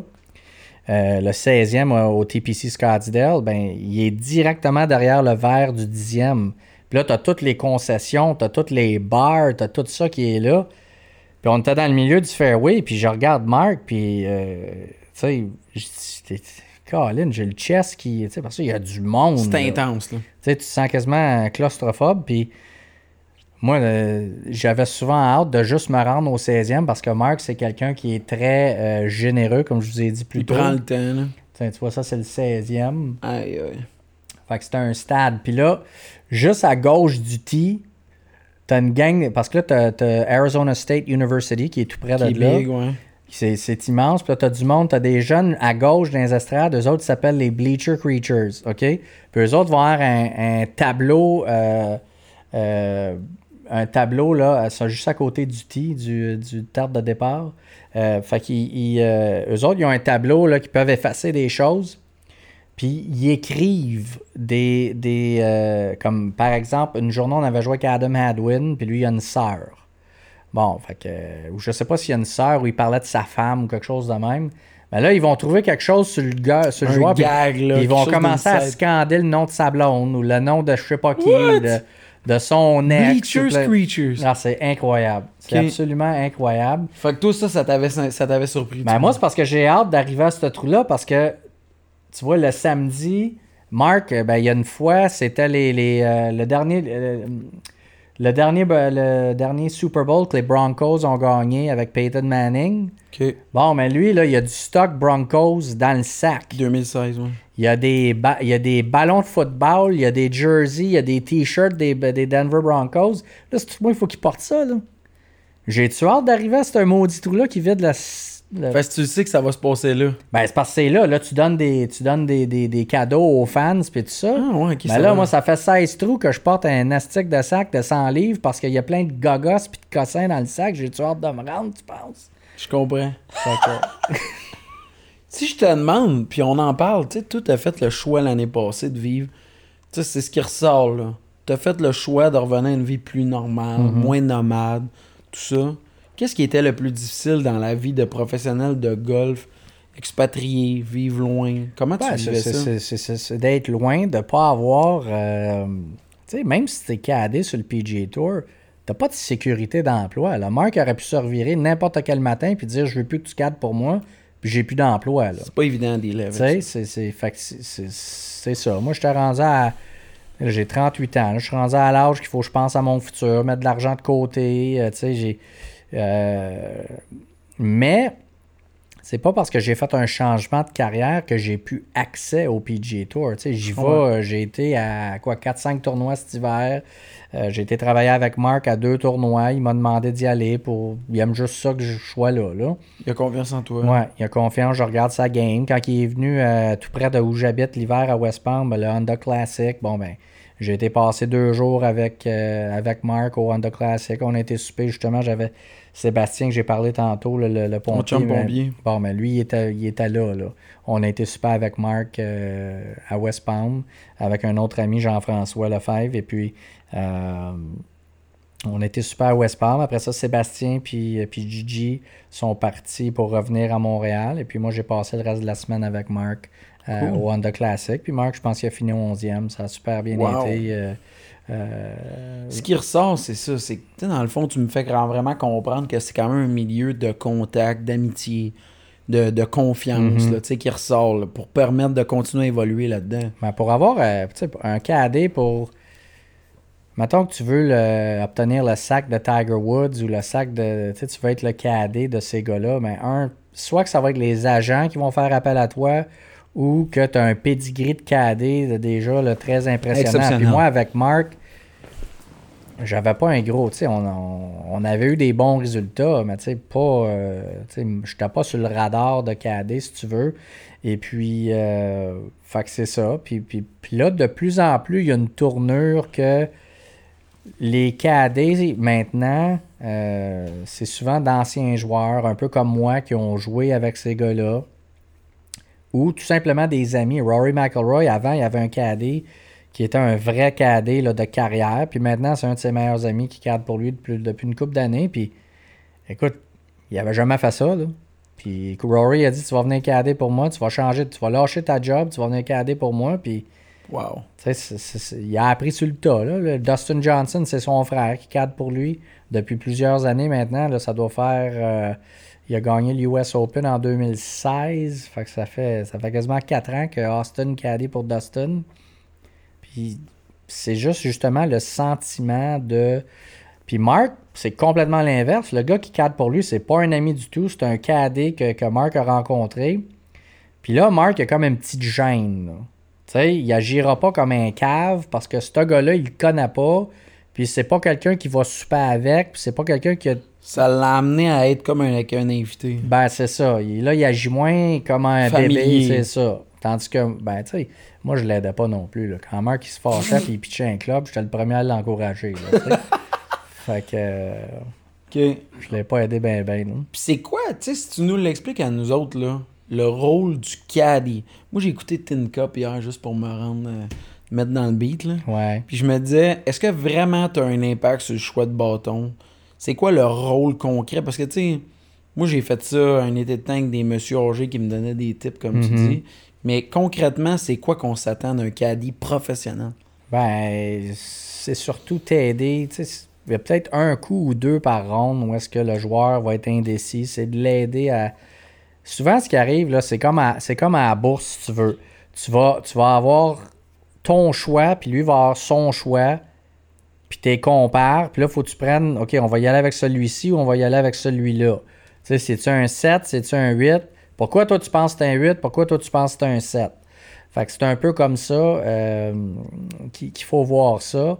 Euh, puis il y a des joueurs qui ont besoin de beaucoup d'informations, mais ils vont se trouver un cadet que c'est un. Comment je te dirais ça? Que c'est un gars qui, qui marche le terrain, qui regarde toutes les têtes de, de gicleurs. À la Bagger Vance. Là. Ben, c'est ça. Il y a des cadets qui prennent leur job très au sérieux, mais c'est une passion pour eux autres. Puis t'as d'autres gars qui prennent leur job tout autant au sérieux, comme moi, mais qu'eux autres, c'est plus l'aspect stratégie où est-ce qu'ils vont. Comment on va faire gagner. Ben, c'est ça. Comment... Mais ça fit avec ton coaching, ce que tu m'as expliqué. C'est ça. C'est pour ça que j'ai un peu de facilité à enseigner et puis que j'aime faire ce que je fais. Tu amènes des résultats. J'amène des résultats. Euh... Puis, tu sais, c'est le fun d'avoir un swing. Tu sais, je parle de Valérie Tanguay euh, que j'enseigne de, depuis cet hiver. Tu veux parler d'un swing parfait, là, c'est extraordinaire. Cool. Mais elle, c'est d'un peu, de, d'un peu de simplifier les choses. Elle, c'est une perfectionniste. Quand elle manque un coup, quand c'est pas dans le centre de la face, là, ben, elle panique un peu. Là, tandis que c'est quand tu arrives avec les meilleures joueuses, les meilleurs joueurs au monde, on dirait que plus tu, plus tu montes en niveau de jeu, moins que ces petites affaires-là te dérangent parce que tu as comme confiance en toi que c'était pas nécessaire d'être parfait. Je comprends. Mais tu sais, elle a 24 ans, puis je comprends parce que je l'ai vécu. Puis ça, c'est une autre chose. Il n'y a pas vraiment de situation que Hugo, par exemple, ou Valérie vont vivre que j'ai pas passé au travers de cette expérience-là moi-même. Je donc, complètement. Donc, euh, tu sais, puis non seulement ça, mais j'ai accès. Une connaissance, un contact. Je peux, si jamais euh, on plafonne ou qu'il y a vraiment quelque chose qui cloche, ben j'ai accès à d'autres gens euh, puis je suis pas possessif, là, c'est pas parce que je les aide que sont à moi puis que c'est ma propriété, là. Moi, je veux juste qu'ils se rendent puis qu'ils... Qui, profitent de ça. Je veux juste que, que, leur rêve... Euh, tu sais, leur, elle, son rêve, c'est de jouer sur la LPGA. Lui, son rêve, c'est de jouer sur le PGA Tour. Puis je veux, je vais faire tout en mon possible pour les aider. Mais si à un moment donné, je suis pas l'homme de la situation, mais je le sais, j'ai pas peur d'aller chercher, c'est ça. J'ai pas peur d'aller chercher de l'information ailleurs non plus. Tandis qu'il y a des coachs, des fois, qui sont très possessifs, puis c'est comme, non, il faut que ce soit moi qui l'amène sur le PGA Tour. Mais ça veut pas dire que parce que. C'est pas comme ça. C'est pas un, c'est un amalgame de. Puis les gars sur le PGA Tour, ben, ils, ils vont super ensemble, les entraîneurs. Puis moi, j'ai été super avec eux autres, puis tout le monde, tu penses quoi de ça? Puis tu penses quoi de ça? Pense aux entraîneurs dans la Ligue nationale, là. Ils n'ont pas la vérité infuse. Ben, c'est ça. Puis ils agissent pas comme tel. Ben, les, les coachs en Ligue nationale de hockey, ça va, ça va souper ensemble. Puis, tu sais, t'aurais fait quoi, toi, dans cette situation-là? Moi, j'aurais fait ça. Ben, je dis, j'y ai pas pensé. Puis, c'est juste des affaires de même. toi, euh, tu ferais quoi avec Carey Price? Il est parfait. Pourquoi tu tripes tant? Je le sais pas. C'est comme, c'est comme le. D'où ça sort?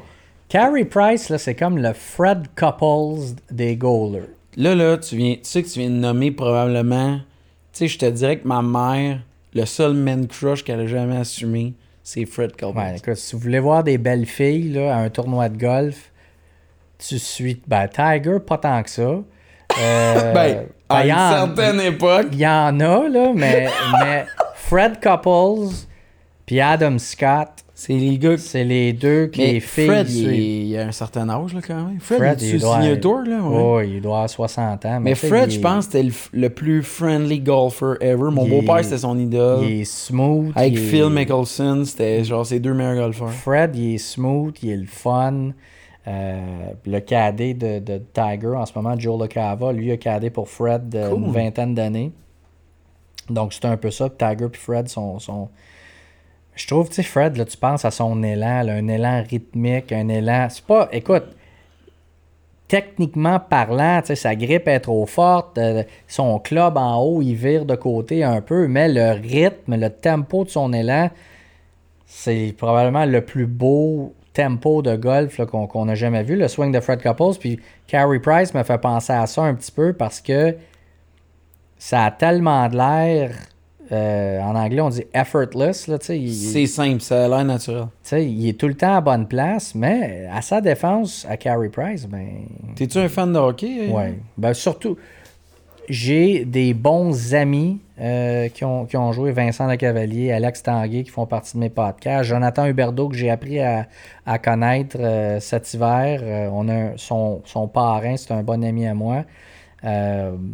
Donc, oui. Puis Mais un t'es un fan des Habs. Ah, du Canadien, oui. Parce que tu as quand même vécu une vie aux États. T'aurais pu dire que les Panthers, c'est ton Non, club. non, mais non, T'es non. un fan des Habs. Ah, les Canadiens à, ma mort, c'est de loin mon équipe de sport préférée. Euh, et les Cubs de T'es un gars de balle? Ouais, j'adore. Ah, ben, j'étais, c'était les expos et rien d'autre. Mais depuis qu'ils sont partis, euh, je ne sais pas euh, qu'est-ce qui m'a attiré aux Cubs. Je pense que c'est peut-être les couleurs. Le- le- Et puis j'ai eu la chance là, le- dans les dernières années d'aller au Wrigley Field. Là, Qui est euh, un des plus beaux stands. ouais, c'est- suivi la Coupe. euh, Mais tu sais, ils ont gagné quand même 2016, c'est champion. Ouais, je, me- je je me souviens, j'étais, euh, on était à Vegas pour le tournoi de Vegas quand ils ont gagné le- la série mondiale et puis c'était, c'était absolument extraordinaire. Les histoires qui est venues avec les la- Incroyable. Je me souviens d'avoir lu dans le journal, il y a un gars qui venait d'Indianapolis, qui est, pas, qui est tout près de, de, de Chicago, puis le match numéro 7, il a pris sa petite radio avec son antenne, il a été l'écouter au cimetière, ça tombe de son Ça a père. passé une nouvelle. Écoute, Puis il disait qu'il commençait à mouiller. mhm. Il osait pas quitter le ça fait cimetière. 100 ans qu'il n'a pas gagné. 108 ans, man. ça, c'est incroyable. Je l'ai écouté cette semaine. J'avais. C'était intéressant parce que tu sais, je te l'ai dit que j'étais policier, puis ton Ouais. frère aussi. Mais euh, il expliquait que ça avait été le corps, les, la période de travail la plus difficile pour les pompiers, les policiers, qui étaient pas capables de quitter les, Non. les ondes radio puis les postes de télé pour écouter les games. Ah ouais. Mais pour vrai, j'adore que tu me dises ça parce que pour moi, les Cubs, c'est vraiment une des. Tu sais, c'est. Il y a des affaires que t'expliques pas pourquoi. Tu sais, comme on a parlé de Fred Couples, Carey Price a pas tant gagné quelque chose d'extraordinaire, mais il y a un amour inconditionnel pour des Ben, Fred athlètes, des équipes. Fred, il a gagné le tournoi des maîtres en 92, mais à part ça, il n'y a pas d'autres victoires majeures. Mais c'est parce que, tu sais, Carey Price, non seulement année après année, il est voté par les joueurs. Il y a une reconnaissance interne. Ben, il a, il a tout gagné avec Équipe Canada. Quand tu lui donnes une équipe en avant de lui, il gagne. Il- à Montréal, Il en on- manque. On est d'accord. il- n'y a pas eu de gros club. Non. là. Euh, moi, je me souviens, ben, Alex Tanguay, euh, Il a joué avec amis, un il bout. Il a joué un an. Ça, c'était une année tellement de fun. Écoute, C'était écœurant. C'était tellement le fun d'avoir un thème. Je me souviens, 2008. j'étais euh, à Calgary pour un tournoi du Canadian Tour, puis j'écoutais TSN dans le salon de l'hôtel, là, dans ma petite chambre d'hôtel, puis j'ai vu ça passer en bas, là, Alex Tanguay vient de, vient de signer avec le Canadien, là. Tanguy, man. Puis lui, Alex, moi je l'ai rencontré en je l'ai rencontré en 2008. Euh, L'hiver 2008, j'avais un bon ami à moi, Matthew Lombardi, qui jouait pour les Flames. Flames. Bon, mais Matthew et moi, on, on jouait à Whitlock. Fait que euh, je me souviens, euh, cette année-là, le, le Canadian Tour avait commencé en Californie. Même si c'était le circuit canadien, on commençait en Californie. Après ça, on allait au Mexique. Et puis, euh, les, euh, les Flames avaient joué contre les Sharks en première ronde. Euh, et puis, Matthew m'avait... L'année de Kiprusoff, là, qui ont tout ramassé. ça. ouais. Et puis Matthew m'avait eu des billets. Ben, j'étais tout seul. Puis donc, puis ça, il faut, le- faut le dire, les, les- les joueurs de hockey, c'est eux autres qui payent le billet. Là. Fait que. Matthew, Il y a une générosité. Matthew, il paye un billet, puis je suis dans le bol en bas. Là, je suis le seul cave avec un chandail des Flames. Nomme-les, je l'ai reçu. Des nachos, de la pizza, du vin, de la bière, j'ai tout reçu. J'étais couvert à la fin de la. Et puis, donc, plus, euh, plus tard cet été-là, c'est là que je me qualifie pour le US Open. Puis Alex Tanguay, c'est le premier gars qui m'a appelé. T'es sérieux? Ouais. Moi, Alex Tanguay, là, tu sais, je me souviens que c'est le gars qui a, qui a permis à Peter Forsberg d'avoir du fun encore dans la NHL Ouais. avec l'Avalanche du Colorado. C'est un des plus beaux playmakers ever. Puis c'est probablement un des Québécois qu'il faut se souvenir de l'histoire du fait qu'il a scoré en finale de la Coupe Stanley contre les Devils du New Il a Jersey. deux buts. Hein, Exact. Fait que, tu sais, mais je suis content parce que moi, au début, je m'attendais à parler plus de balles avec toi. Tu Ouais. sais, parce que tu m'as. Moi, j'ai cru comprendre dans ton pedigree que t'es vraiment un gars de baseball. Ouais, de hockey aussi. Je suis pas bon au hockey, là. Mais ça t'intéresse. Oui, dans le Canadien. Mais, je vais te dire, quand le Canadien est éliminé ou... euh, ben là, c'est le baseball. C'est les Cubs qui, euh, Qui prennent là-dessus. qui prennent le dessus. Euh, tant aussi longtemps que le Canadien, si le Canadien est en, en, suis. en séries éliminatoires, je les suis absolument. Je vais les voir en Floride. Là, surtout que, que, je travaille à RDS, mais c'est super le fun d'avoir ces contacts-là et puis de, de, de, de pouvoir. Monsieur X. De pouvoir passer du temps. J'ai eu. Ça a été une expérience euh, incroyable cet hiver. Euh, de pouvoir côtoyer boys, tout ça. Ben, l'équipe d'ARDS, qui quand le Canadien fait, quand Fait, ben, c'est ça, quand ils ont fait, j'ai dîné avec Pierre puis Marc avant la ronde dans la cafétéria de l'Arena. Après ça, euh, j'avais beaucoup, beaucoup de membres de Laval. Qui, il y a un club de golf en Floride, juste au sud de West Palm, qui s'appelle Quail Ridge. Euh, puis il doit y avoir entre 80 et 100 membres de Laval sur le lac qui sont membres là durant l'hiver. Donc, plusieurs de ces gens-là étaient au match euh, canadien Panthers. Et puis, euh, ben moi, ayant RDS, il avait été capable de m'avoir une passe de, de, médias. Donc, j'avais pas de billet, j'avais pas de siège, mais je me suis promené, j'ai serré des mains. J'ai serré des mains durant tout le match. Puis après ça, je te dirais, les dix dernières minutes du match, je l'ai écouté dans le camion avec toutes les TV. Puis j'ai vu ce que le producteur faisait. Parce que, tu sais, il produit le golf avec moi. Des fois, c'est pas tout le temps le même producteur. Mais là, j'ai vu vraiment c'était quoi. Là. Tu t'en vas à bleu, tu t'en vas à ci, tu t'en vas à ça, caméra ci, caméra ça. C'est incroyable ce qu'ils font. Puis j'ai passé du temps dans le, dans, en haut dans la cabine avec Pierre et Marc, puis de voir, de voir ce que Chantal fait. Exact. De voir ce que. Marc, Luc Gilles ben, Marc, Marc Bergevin était là aussi. Lui, je le connais pas personnellement, puis il a aucune idée je suis qui. Là. Mais, euh, tu sais, de, de, La team, Luc Gilles Moi, RDS, pour vrai, je lève mon chapeau. Je sais pas comment tu le vis. Tu sais, euh, faut comprendre pour moi que depuis mon tout jeune âge, d'écouter du sport en français, d'avoir des gars comme Pierre Vercheval, des gars comme toi, qui ont francisé des termes de sport, là, je suis reconnaissant de ça. Tu sais, je vais donner un exemple. Au football, on dit le shotgun. Ben, tu sais que Pierre a appelé ça la formation parapluie, puis que ce soit devenu ça. Ah, je suis tellement reconnaissant d'avoir accès à ça, puis pour vrai, je suis content qu'il y ait une nouvelle garde. Tu sais, des gars comme toi pour le golf, pour tout ça, que il y a un changement, j'adore ça. Ben, merci du compliment. moi, je me souviens, une de. Je sais pas si c'était le tournoi des mecs l'année passée, mais il y avait du football en même temps. Donc, je me ramasse dans la petite salle où est-ce que tu, peux te connecter à un ordinateur puis prendre des notes, puis tu as la TV. Donc, le golf est peut-être à la TV ou peu importe. Là, tu as Claude Mayotte qui rentre, Michel Lacroix, Pierre Vercheval, euh, Bruno Eppel, t'es là. Euh, Mathieu Prou. Là, c'est comme tabarouette. Tu sais, là, puis là, moi, je suis assis, puis je mange ma petite sandwich à la moutarde, là, puis j'écoute, j'écoute ce que c'est, puis ils se tirent la pipe, puis tout ça, puis c'est comme, wow! Ah, mais je suis content que tu dises ça. Ils sont tous là, puis c'est comme, tu sais, Claude Mayotte, là, c'est une sommité dans le... Puis le, Michel Lacroix, puis il se compte des histoires de golf. Puis là, après ça, le pire, c'est qu'il s'intéresse à moi il me parle de, ce que j'ai fait, puis il me pose des questions sur le golf.